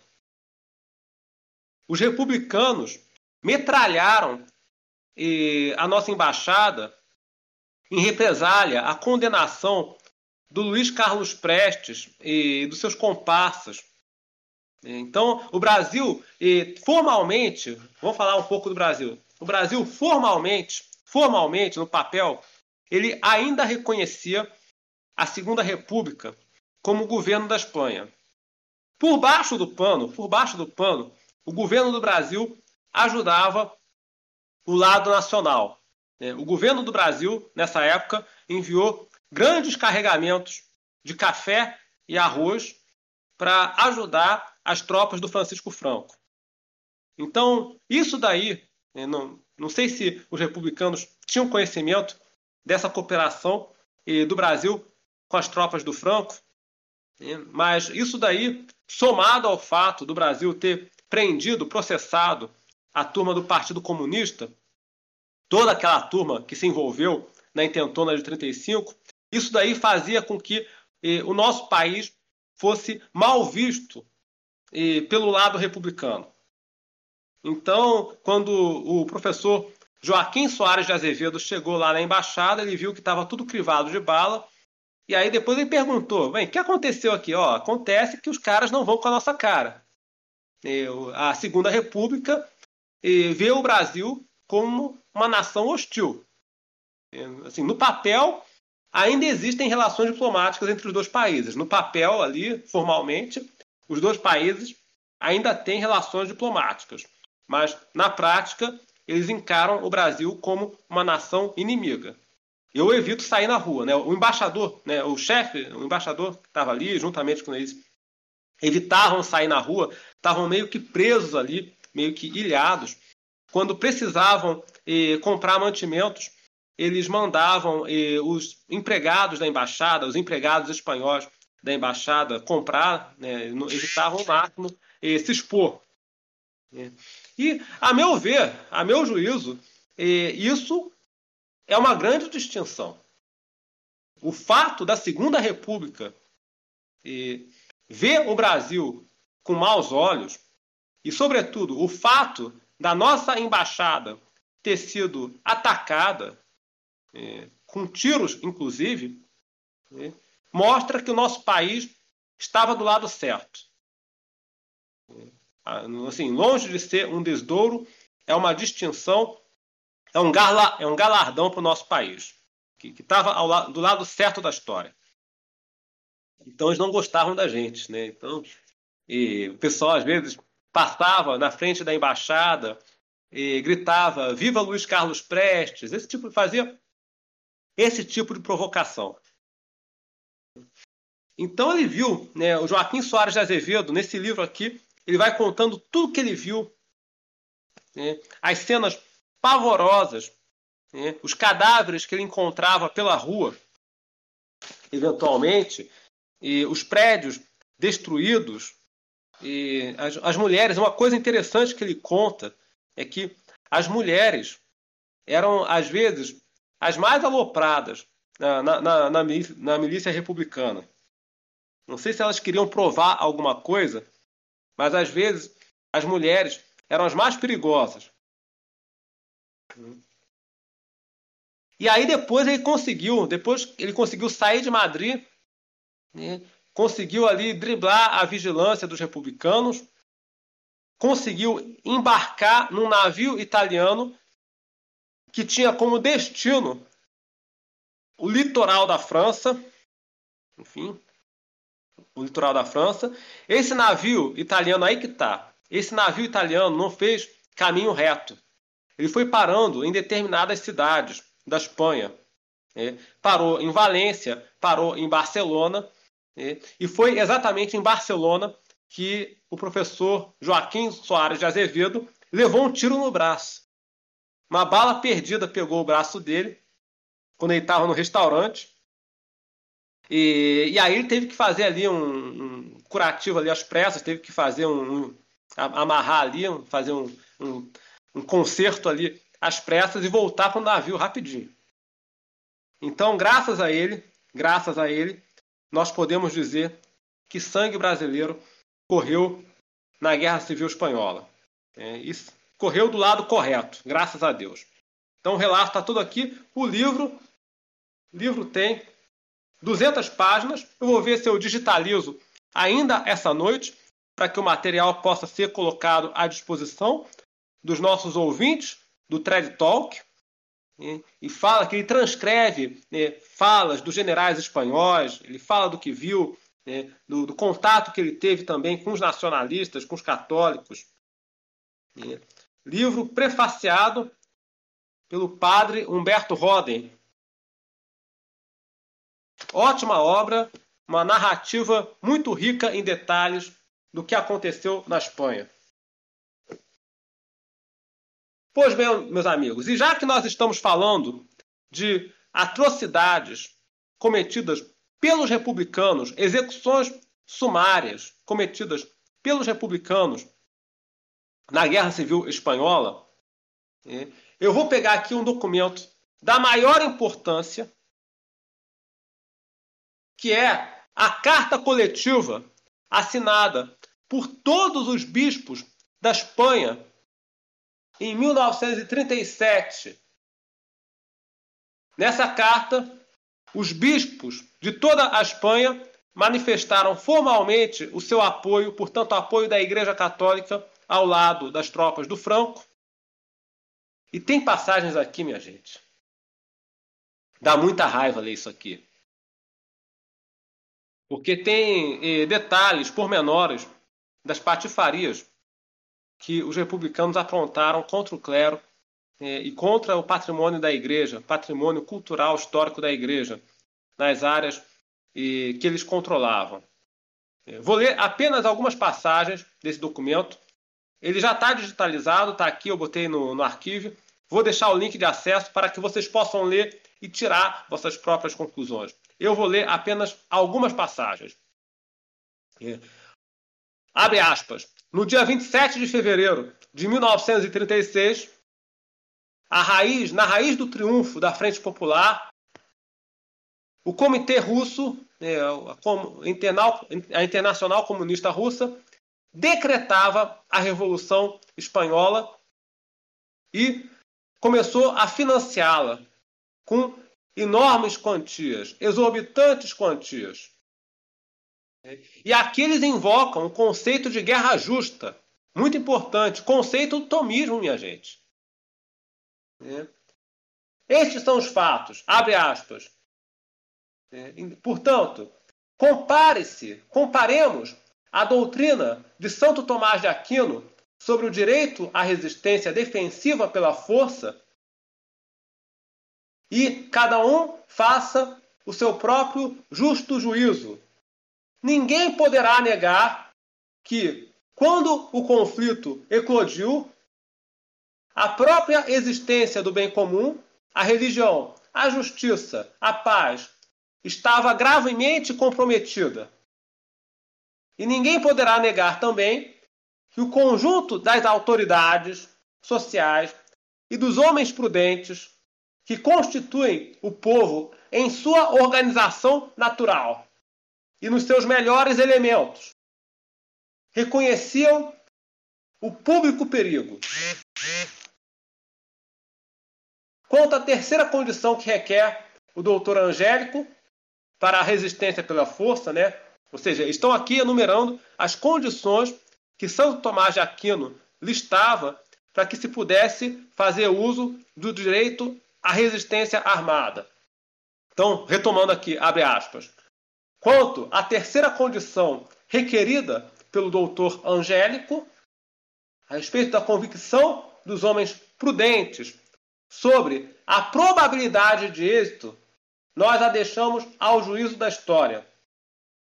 Fatos até agora não lhe são contrários, porque fecha aspas, fecha aspas, porque pessoal, se eu não me engano, me corrijam os padres da tradição, se eu estiver enganado, se eu não me engano, uma das condições que Santo Tomás de Aquino lista como necessárias para que se possa fazer uso desse direito à resistência armada, uma das condições é que eh, o levante armado tenha razoáveis chances de êxito, né, para que não se derrame sangue em vão, né, para que não se comece um, uma rebelião de maneira eh, leviana ou irresponsável, enfim. Então, se eu não me engano, então é disso que eles estão falando aqui. Então, eles acrescentam, abre aspas, essa guerra é um confronto entre o bolchevismo e a civilização cristã. Afirmamos, afirmamos que o levante cívico-militar tem como pano de fundo a consciência popular né? e um duplo fundamento. O fundamento de sentido patriótico, que tem sido visto na única maneira de levantar a Espanha e evitar sua ruína definitiva, e o sentido religioso, o sentido religioso, que o considerou como a força que deveria reduzir a impotência os inimigos de Deus, como garantia da unidade, da continuidade da fé e da prática da religião.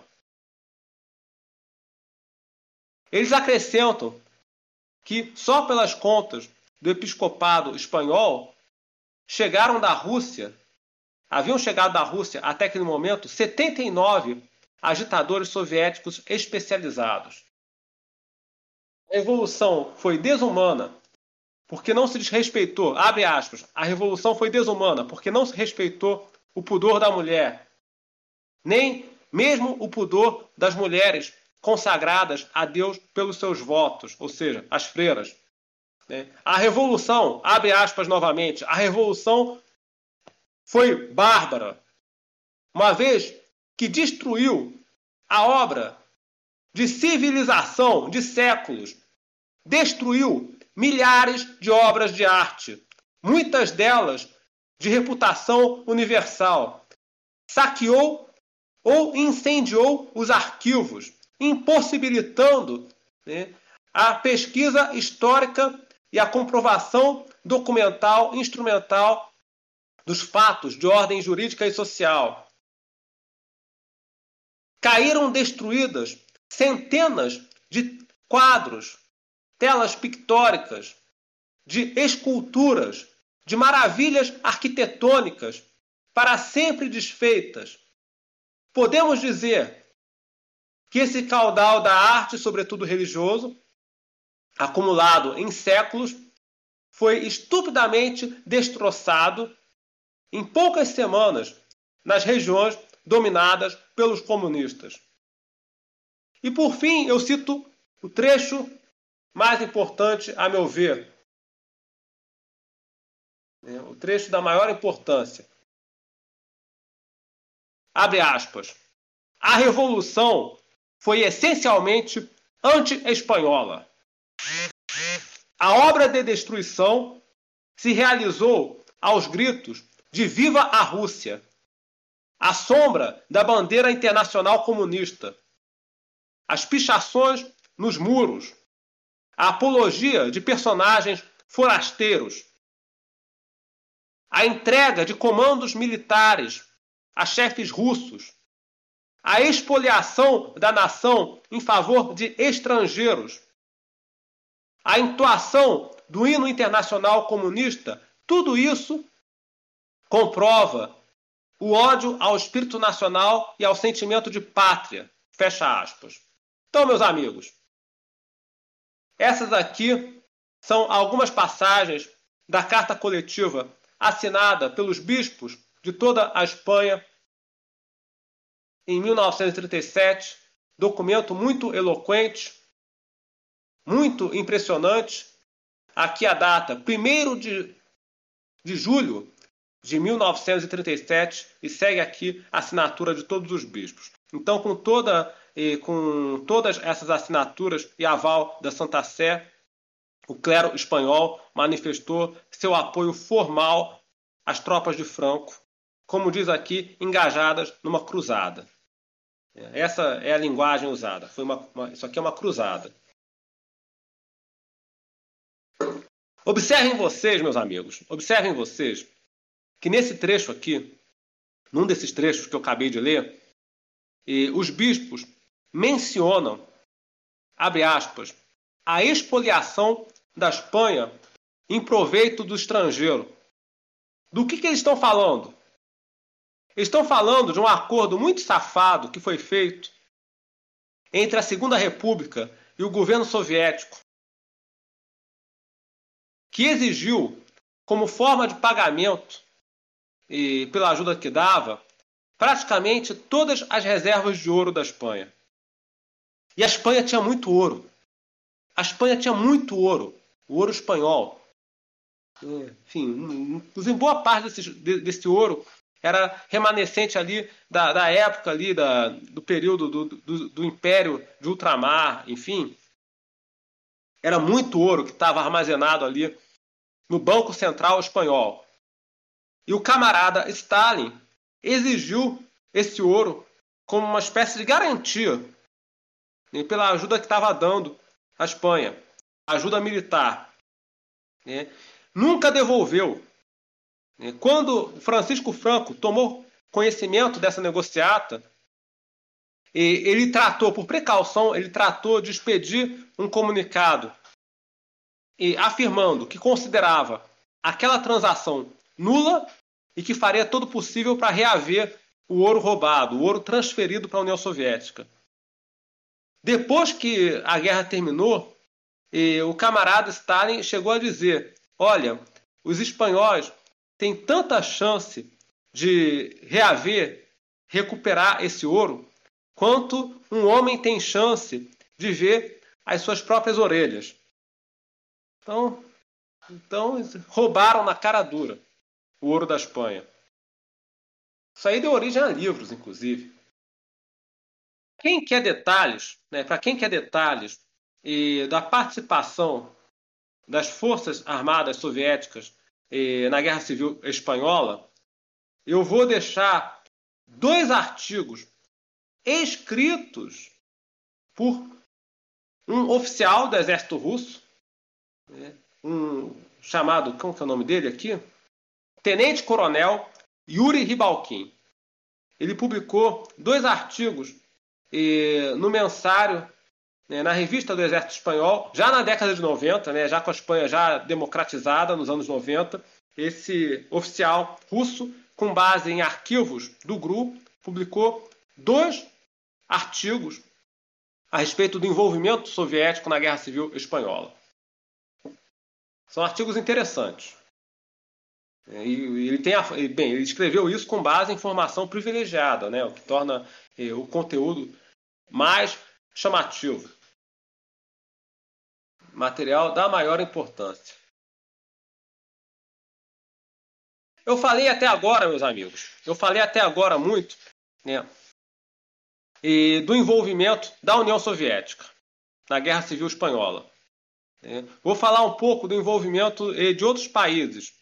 É, eu falei aqui que a Itália ajudou, Portugal ajudou, a Alemanha também ajudou. Isso aí torna um negócio mais delicado, né? Que a gente sabe, né? nós sabemos né? e que o regime alemão, o Terceiro Reich, ele é incompatível com o catolicismo. Tem, inclusive, uma encíclica aí que condenou o Terceiro Reich, fora outros documentos que condenaram o Terceiro Reich, o fascismo italiano também. O fascismo italiano também foi condenado pela Igreja naquele documento de 1931, e Non abbiamo bisogno, né? enfim, não sei se é assim que pronuncia, encíclica de 1931, também de Pio XI. Né? Então aí a gente entra num terreno muito delicado. Né? Ou seja, aceitar ajuda de um regime, né, ou de pelo menos dois governos, né, que tinha, sofriam aí uma restrição, uma condenação da igreja. Terreno delicado esse. É. Eu sou suspeito para falar. E, e, aqui eu fico aberto à correção dos padres da tradição. É. Tem impressão que negociar, é, meu juízo prudencial nessa matéria, é, minha tendência é supor que em estado de necessidade, assim, havendo estado de necessidade, né, é lícito, até certo ponto, aceitar ajuda de um governo desses, desde que essa ajuda não tenha como contrapartida qualquer compromisso que comprometa a fé católica, a soberania nacional, os interesses do país. Eu acho que esse é o critério demarcatório. Infelizmente, né, nesse mundo, nós vivemos num mundo tomado pela revolução. Nós não estamos mais naquele mundo dos reinos, das monarquias cristãs, que podiam ajudar umas às outras. Então, o Francisco Franco, naquela conjuntura, ele se viu na contingência de aceitar ajuda material e militar de pelo menos dois governos, né, Itália e Alemanha, é, que sofriam aí um interdito, né, um, um interdito papal. Então, a princípio, não é bom ter uma relação muito estreita de cooperação com esse tipo de país, salvo em estado de necessidade, e era o caso da Espanha, né? Enfim, que tirando Portugal, que tinha muita boa vontade para ajudar, ninguém mais queria ajudar. Pelo contrário, a França e a Inglaterra, caso vocês não saibam, assumiram uma posição de neutralidade. Elas criaram lá, logo que a Guerra Civil Espanhola estourou, o governo da França e o governo da Inglaterra assinaram ali o Pacto de Não Intervenção na Guerra Civil Espanhola e convenceram outros governos da Europa a assumir esse compromisso. No total, 20 e poucos, acho que 27 governos, assinaram eh, o Pacto de Não Intervenção na Guerra Civil Espanhola. A Alemanha e Itália assinaram, mas não respeitaram, né? não, não, cumpriram. Né? Acabaram ajudando as forças do Franco. E o meu juízo prudencial, espero não estar errado, o meu juízo prudencial é que aceitar esse tipo de ajuda pode -se ser lícito até certo ponto, e em estado de necessidade urgente, que era o caso, né? e, obviamente, se essa cooperação não tiver como contrapartida nenhum compromisso que possa lesar a fé católica, lesar a soberania nacional e os interesses do país, isso aí tem que ser salvaguardado de qualquer jeito. Salvaguardar a fé católica, os interesses nacionais é, são pontos inegociáveis. Então nós estamos aqui num terreno delicado. Terreno delicado. E o meu juízo é esse. É, a respeito. Que já me perguntaram, né? Algumas pessoas já tentaram me colocar numa sinuca, né? Ah, Eduardo, você gosta muito do Franco, mas o Franco aceitou a ajuda de A, de B. Enfim, é, mas aí você leva em conta o contexto, né, meu chapa? É que e a, a, a Segunda República tinha apoio da União Soviética. Não é brincadeira, não. E, e vai aceitar ajuda só de Portugal? E Salazar, e, por mais que tivesse boa vontade e ajudasse bastante, ou só do Brasil, né, bem, por mais que Portugal e Brasil e, tivessem boa vontade e, e ajudassem bastante dentro das suas possibilidades, isso era insuficiente para contrabalançar a intervenção massiva da União Soviética em favor da Segunda República. Então, precisava equilibrar o jogo, né, minha gente? E esses artigos aqui do coronel russo que eu acabei de citar, eh, o Ribalkin, deixam claro que a União Soviética entrou com força, com armamento pesado, com tanques, aviões, né, ali socorrendo a Segunda República. Isso nos leva também, essa questão aí do envolvimento internacional na Guerra Civil Espanhola, eh, enfim, a participação de governos estrangeiros, Brasil, Portugal, Itália, Alemanha, União Soviética na Guerra Civil, isso daí nos leva a uma outra temática, uma controvérsia que é a questão de Guernica. Né? Muito se fala que Guernica né, foi aquela cidade foi destruída num bombardeio né, por parte do, do lado nacional, mas eu tenho aqui um artigo, minha gente. Eu tenho aqui um artigo do Gustavo Corsão que coloca em xeque essa versão, viu? Tem aqui um artigo publicado pelo Gustavo Corsão no jornal O Globo, em 1973. Nesse artigo ele cita é, um professor americano, inclusive, né, que eu vou tentar conseguir cópia desse artigo, do Jeffrey Hart. Aparentemente, o Jeffrey Hart eh, consegue desmentir eh, com fontes bem precisas a versão de que Guernica teria sido destruída num bombardeio. Tudo aponta, segundo esse autor, para um possível incêndio criminoso armado pelos próprios comunistas antes da cidade ser abandonada.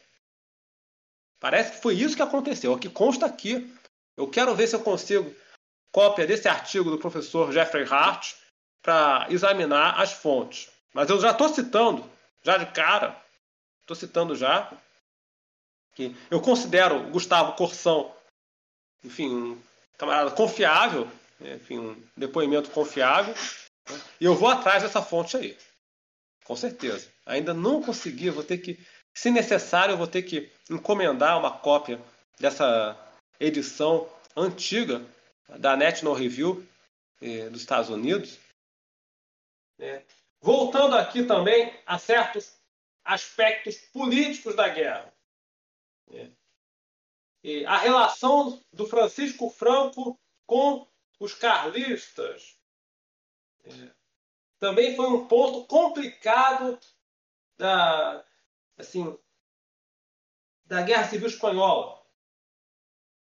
Nós sabemos eh, que as principais forças políticas eh, que formavam eh, o bando nacional, né, o lado nacional católico da guerra, eram eh, a Falange né, espanhola, que havia sido fundada pelo José Antônio Primo de Rivera, né, pelo filho do general Primo de Rivera. Acontece que ele foi morto pelos comunistas logo no início da Guerra Civil Espanhola. A Falange ela perdeu o seu principal líder logo no início da Guerra Civil Espanhola. E, isso teve um efeito ruim. Teve um efeito eh, ruim, porque nessa fase aí, que vai de 1936 até 1945, até o final da Segunda Guerra Mundial, mais ou menos, nesse período aí que foi de 36 a 45, a, a Falange sofreu né, uma, uma, certa influência do, do, fascismo, que não é bom. Né? E só depois que a guerra acabou, que aí ela voltou, voltou, por assim dizer, à sua calha natural, né? Enfim, desintoxicou. Mas é fato, né? Durante o período que vai de 36 né, até 45, mais ou menos, você teve aí um, uma certa influência eh, do fascismo, né? Confronto da conjuntura internacional eh, nos quadros da Falange.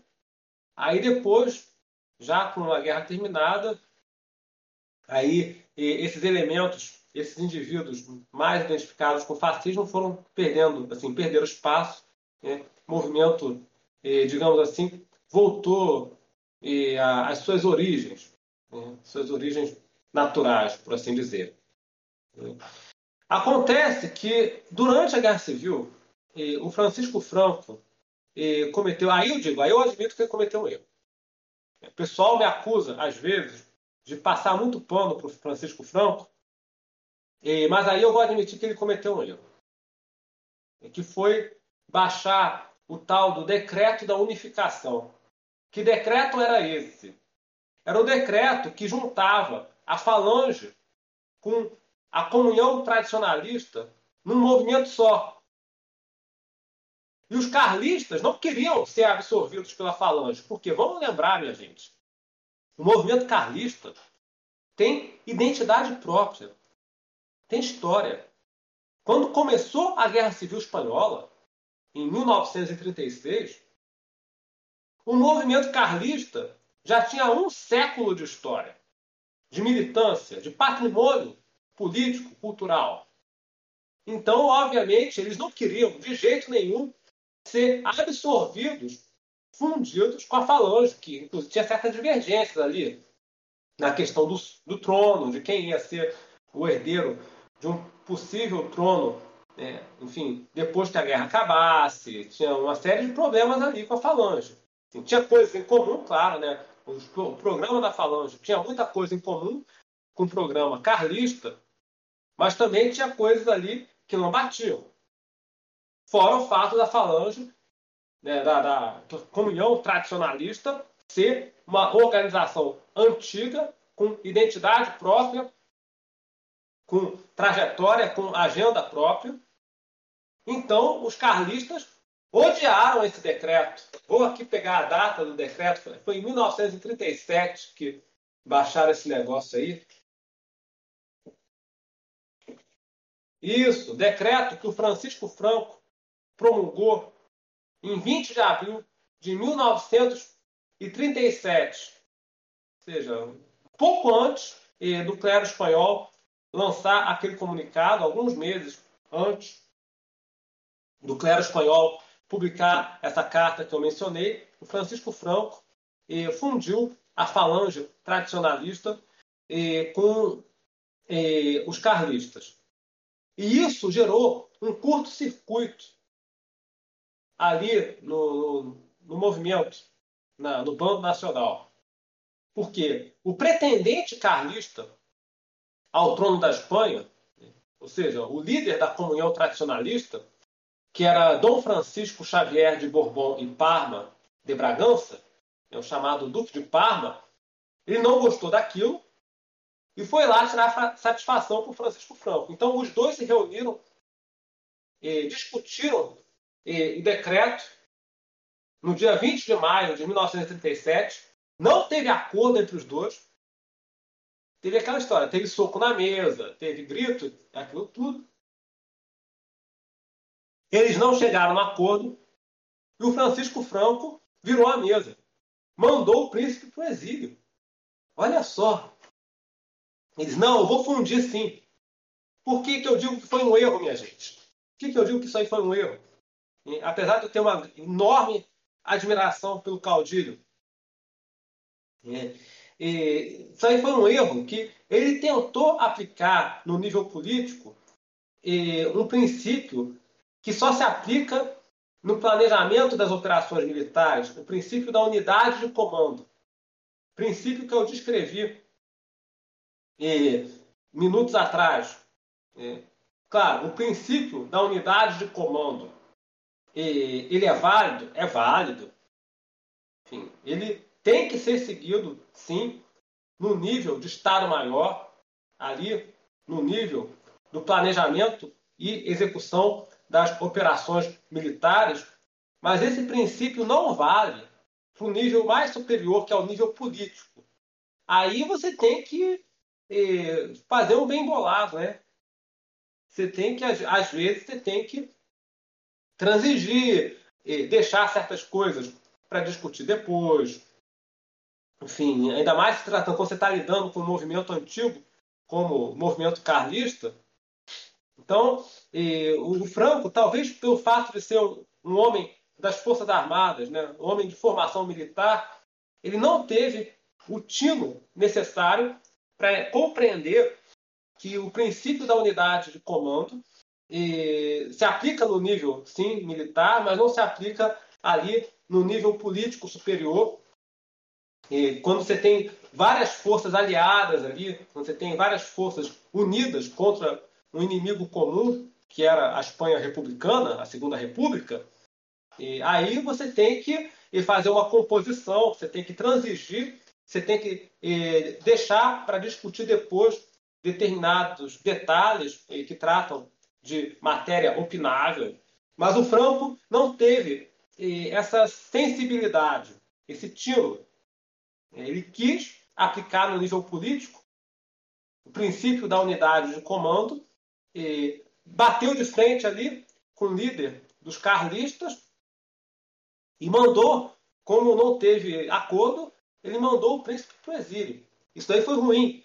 Enfim, os, os carlistas continuaram participando da guerra civil, normalmente, ao lado do exército espanhol, mas isso foi ruim, porque depois que a guerra terminou, eh, depois que a guerra terminou, isso aí dificultou uma reconciliação eh, do Franco com os carlistas. Né? O Francisco Franco só eh, se reconciliou com os carlistas em 1955, aí no período que vai de 55 a 69 e os carlistas vão trabalhar junto com o regime espanhol, né, ali no regime do Franco.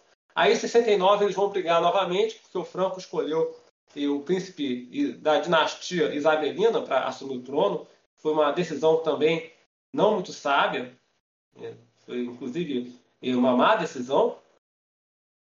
Então, estou abrindo aqui um parêntese, né, pra, inclusive para responder de antemão pessoal que às vezes me acusa de puxar muita brasa para a sardinha do Francisco Franco. Esse decreto de unificação não foi uma boa decisão. Gerou um curto-circuito né, no lado nacional católico da guerra.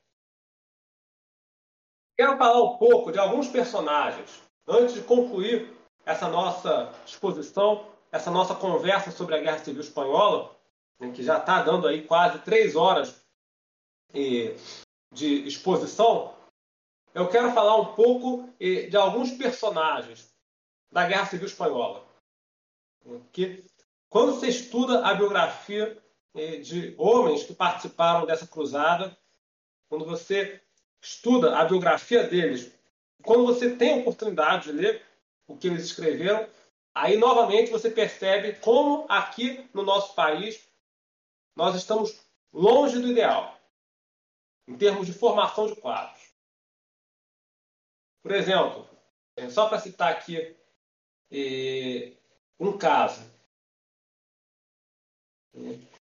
Um dos personagens né, que participaram dessa guerra, depois assumiram função de relevo no regime do Francisco Franco, foi professor, que citei aqui, vou pegar aqui o negócio.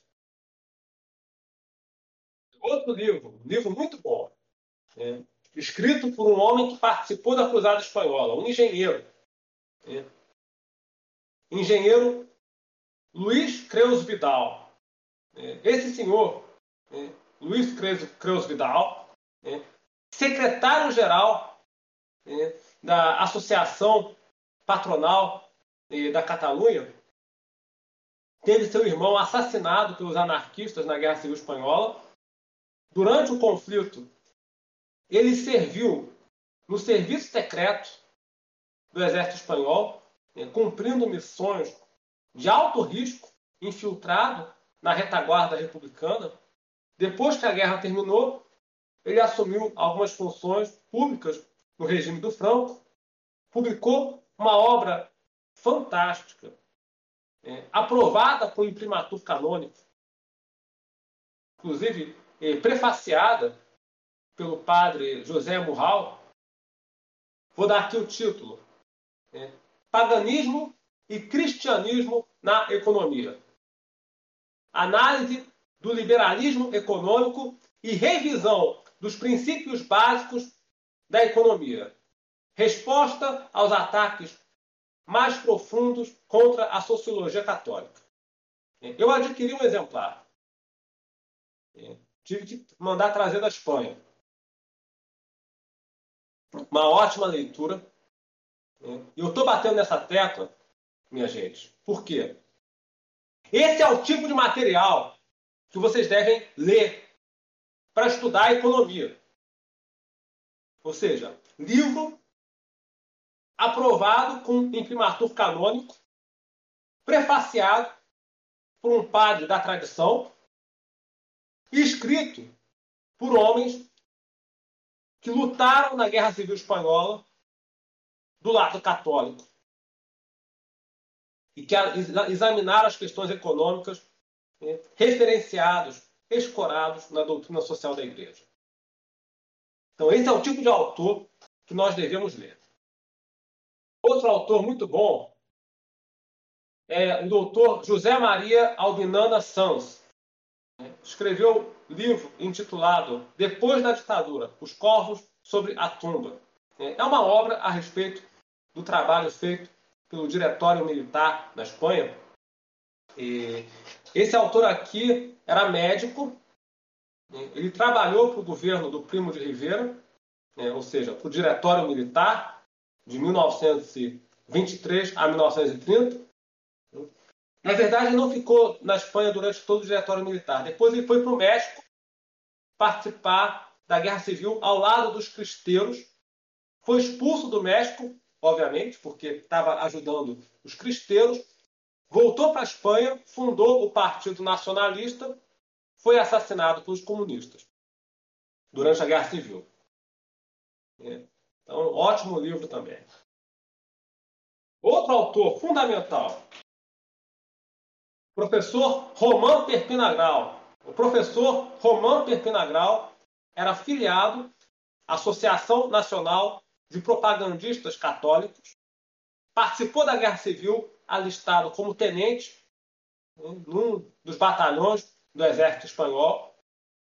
Depois que a guerra terminou, ele assumiu uma cadeira eh, de economia, se eu não me engano, na Universidade de Barcelona.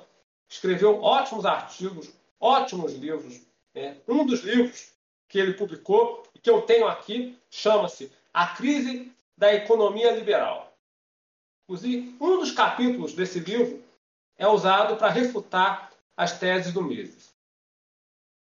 Então, volto a bater na tecla. Esse é o tipo de autor que a gente usa lá no partido para formar nossos quadros.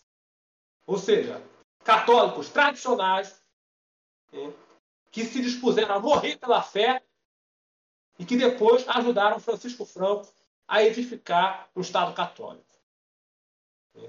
Anticomunistas, antiliberais, antisionistas, antiprotestantes, anti-americanos. Não tem conversa. Não tem discussão. Não tem que procurar referência fora disso. Então, miguelismo, carlismo, né? Dona Maria I, Dom Miguel Salazar, né? Gabriel Garcia Moreno. Então, quando vocês buscarem referências para estudar economia, política, guerra cultural, o que seja, vocês têm que ir atrás de quem participou desses eventos e depois, né, enfim, trabalhou na construção, implementação de estados católicos, de governos católicos e reconhecidos, aprovados como tais pela Santa Sé. Então, eu bato muito nessa tecla aí das referências. Tem a menor chance, tem a menor chance eh, da, da gente buscar fonte de estudo fora disso daí. Depois eu vou passar tudo direitinho para vocês. Entende? Pode deixar que depois eu vou passar isso tudo para os interessados. Pois bem, eu falei para vocês, né, voltando à questão das operações militares, eu falei para vocês que o Francisco Franco ele retardou, ele foi forçado a retardar a conquista de Madrid e, porque precisou socorrer o contingente que estava cercado em Alcazar de Toledo. Né? Já expliquei os motivos dessa decisão. A meu ver, foi uma decisão correta. Né? E outra coisa que retardou também a tomada de Madrid foi a necessidade de eh, conquistar uma franja lá no norte do território espanhol que tinha ficado ao lado dos republicanos.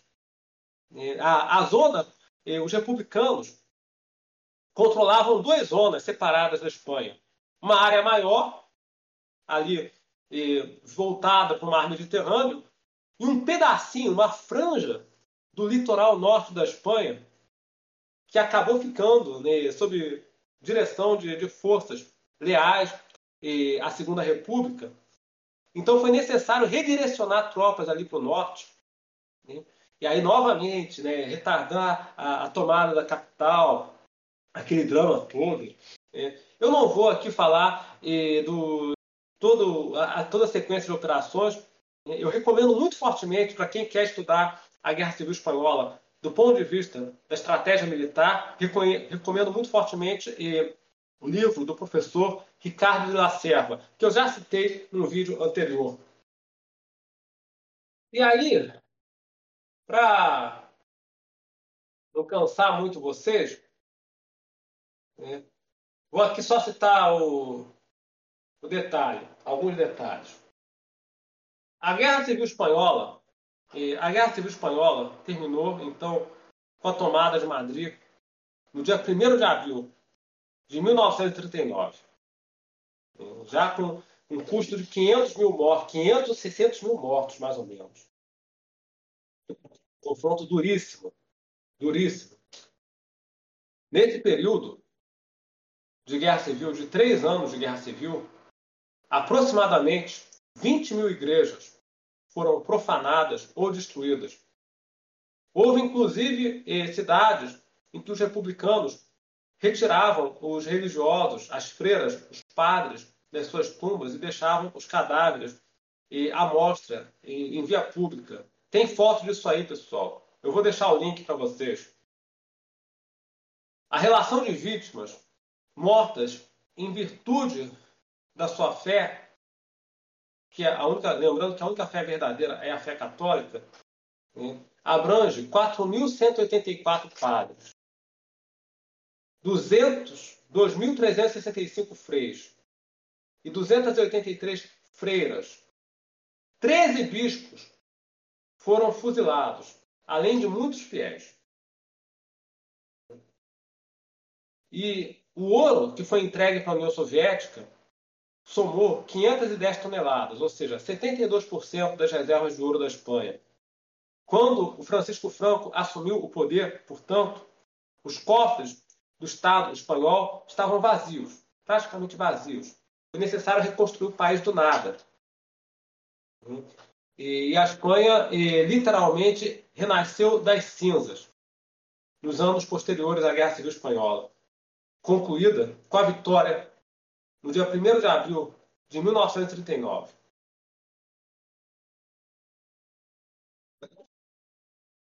Detalhe importante, minha gente. Um detalhe muito importante. Francisco Franco mandou o contingente italiano e alemão embora da Espanha logo que a guerra acabou. Porque ele não era bobo, né? Vai que esses caras resolvem ficar e transformar a Espanha numa espécie de satélite. É, então, não pode ser muito ingênuo, não, né? Então, assim que a guerra civil terminou, ele foi lá, agradeceu, tal, fez ali o desfile e, e logo em seguida e, o contingente expedicionário e, italiano e alemão foi mandado embora da Espanha. O Papa Pio XII reconheceu na vitória de Franco uma vitória do catolicismo, referiu-se ao general como salvador da nossa civilização e logo depois, logo depois da vitória, publicou uma encíclica, encíclica não, uma rádio-mensagem, congratulando a Espanha pela sua vitória na luta contra o comunismo ateu. Então, logo após a entrada das tropas do Franco em Madrid, o Papa Pio XII emitiu essa rádio-mensagem que eu traduzi eu vou deixar o link de acesso para que vocês possam ler do começo ao fim. Eu lerei aqui apenas alguns trechos dessa radiomensagem irradiada pelo Santo Padre no dia 16 de abril de 1939. Com imensa alegria, nós nos dirigimos a vós, amados filhos da Espanha católica, para expressar a nossa paternal felicitação pelo dom da paz e da vitória, com que Deus se dignou coroar o heroísmo cristão da vossa fé e caridade, comprovadas em tantos e tão generosos sofrimentos. Outro trecho mais adiante. Abre aspas. Os desígnios da providência, queridos filhos, manifestaram-se mais uma vez na heróica Espanha. A nação escolhida por Deus como principal instrumento de evangelização do novo mundo e baluarte inexpugnável da fé católica, acaba de dar aos prosélitos do ateísmo materialista do nosso século a prova mais excelsa de que, acima de tudo, estão os valores eternos da religião e do espírito. A tenaz propaganda e os esforços constantes dos inimigos de Jesus Cristo parecem ter desejado fazer da Espanha uma suprema experiência das forças dissolventes espalhadas por todo o mundo.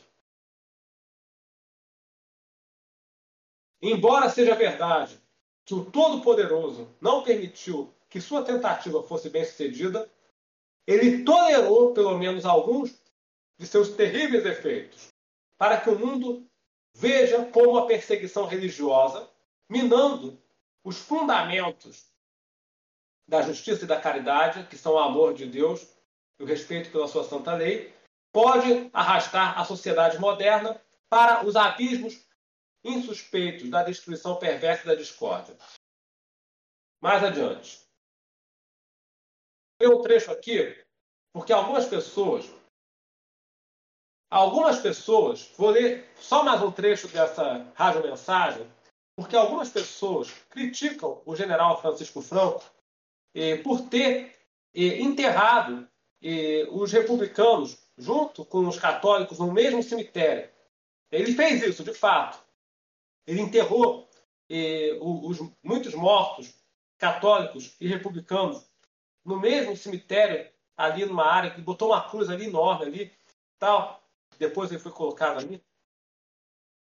E muitas pessoas eh, criticaram depois o Franco porque ele estaria misturando eh, os mártires da fé católica com eh, os serviçais do comunismo no mesmo cemitério. Acontece que ele fez isso, minha gente, obedecendo o que está escrito aqui nessa rádio mensagem. O Papa Pio XII pediu aqui com muita ênfase que ele reconciliasse o país, né, que ele agisse com clemência em relação eh, aos sobreviventes, aos prisioneiros sobreviventes, que buscasse reconstruir essas pessoas eh, a fé, que buscasse regenerar essas pessoas, eh, consertá-las, vamos dizer assim, e que não disseminasse o rancor né, porque já, já tinha muito ódio acumulado. O que, que ele escreveu aqui? Ó, abre aspas. A nossa solicitude, também paterna, não pode esquecer estes enganados, a quem uma propaganda mentirosa e perversa conseguiu seduzir com lisonjas e promessas.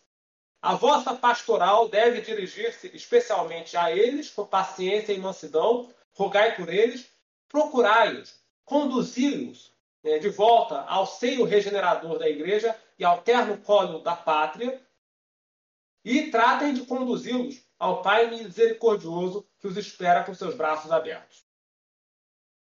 Aqueles, mais um pedaço, aqueles outros que, como filhos pródigos, procuram voltar, voltar para a casa do Pai, não temos dúvida de que serão recebidos com benevolência e amor. Então, aqui nesses trechos, ele mandou meio que uma, uma mensagem cifrada para o Franco para evitar, dentro do possível, as represálias. Evitar as represálias, evitar a divisão, evitar, dentro do possível, um rancor que dividisse é, a sociedade, buscasse reconciliar os espanhóis entre si.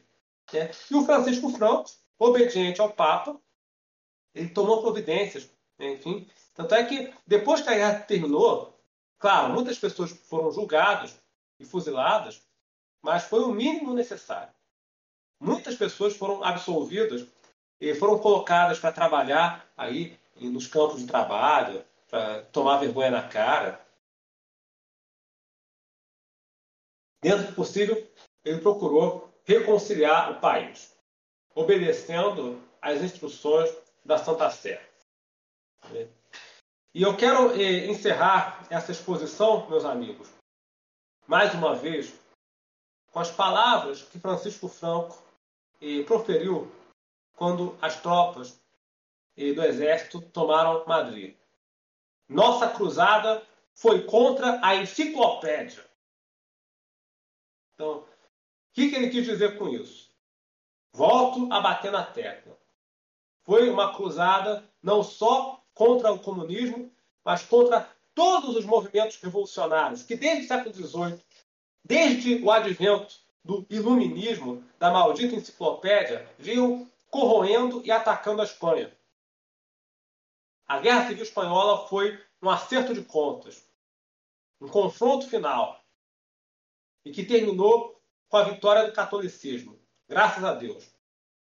Eu agradeço a todos pela atenção Enfim, agradeço aos editores, administradores do canal Trade Talk pela oportunidade de falar desse assunto aqui, da maior importância para nós católicos e pela riqueza das lições que nos oferece. E fico à disposição dos leitores, dos ouvintes que desejam tirar dúvidas. Fico à disposição dos padres da tradição para sofrer qualquer correção pública ou privada por eventuais erros que tenha cometido. Viva Dom Miguel e viva Cristo Rei! Então, ficamos por aqui. Qualquer dúvida, podem deixar comentários, que o professor com certeza vai lê-los. E até a próxima. Até mais. Muito obrigado, viu? Uma boa noite.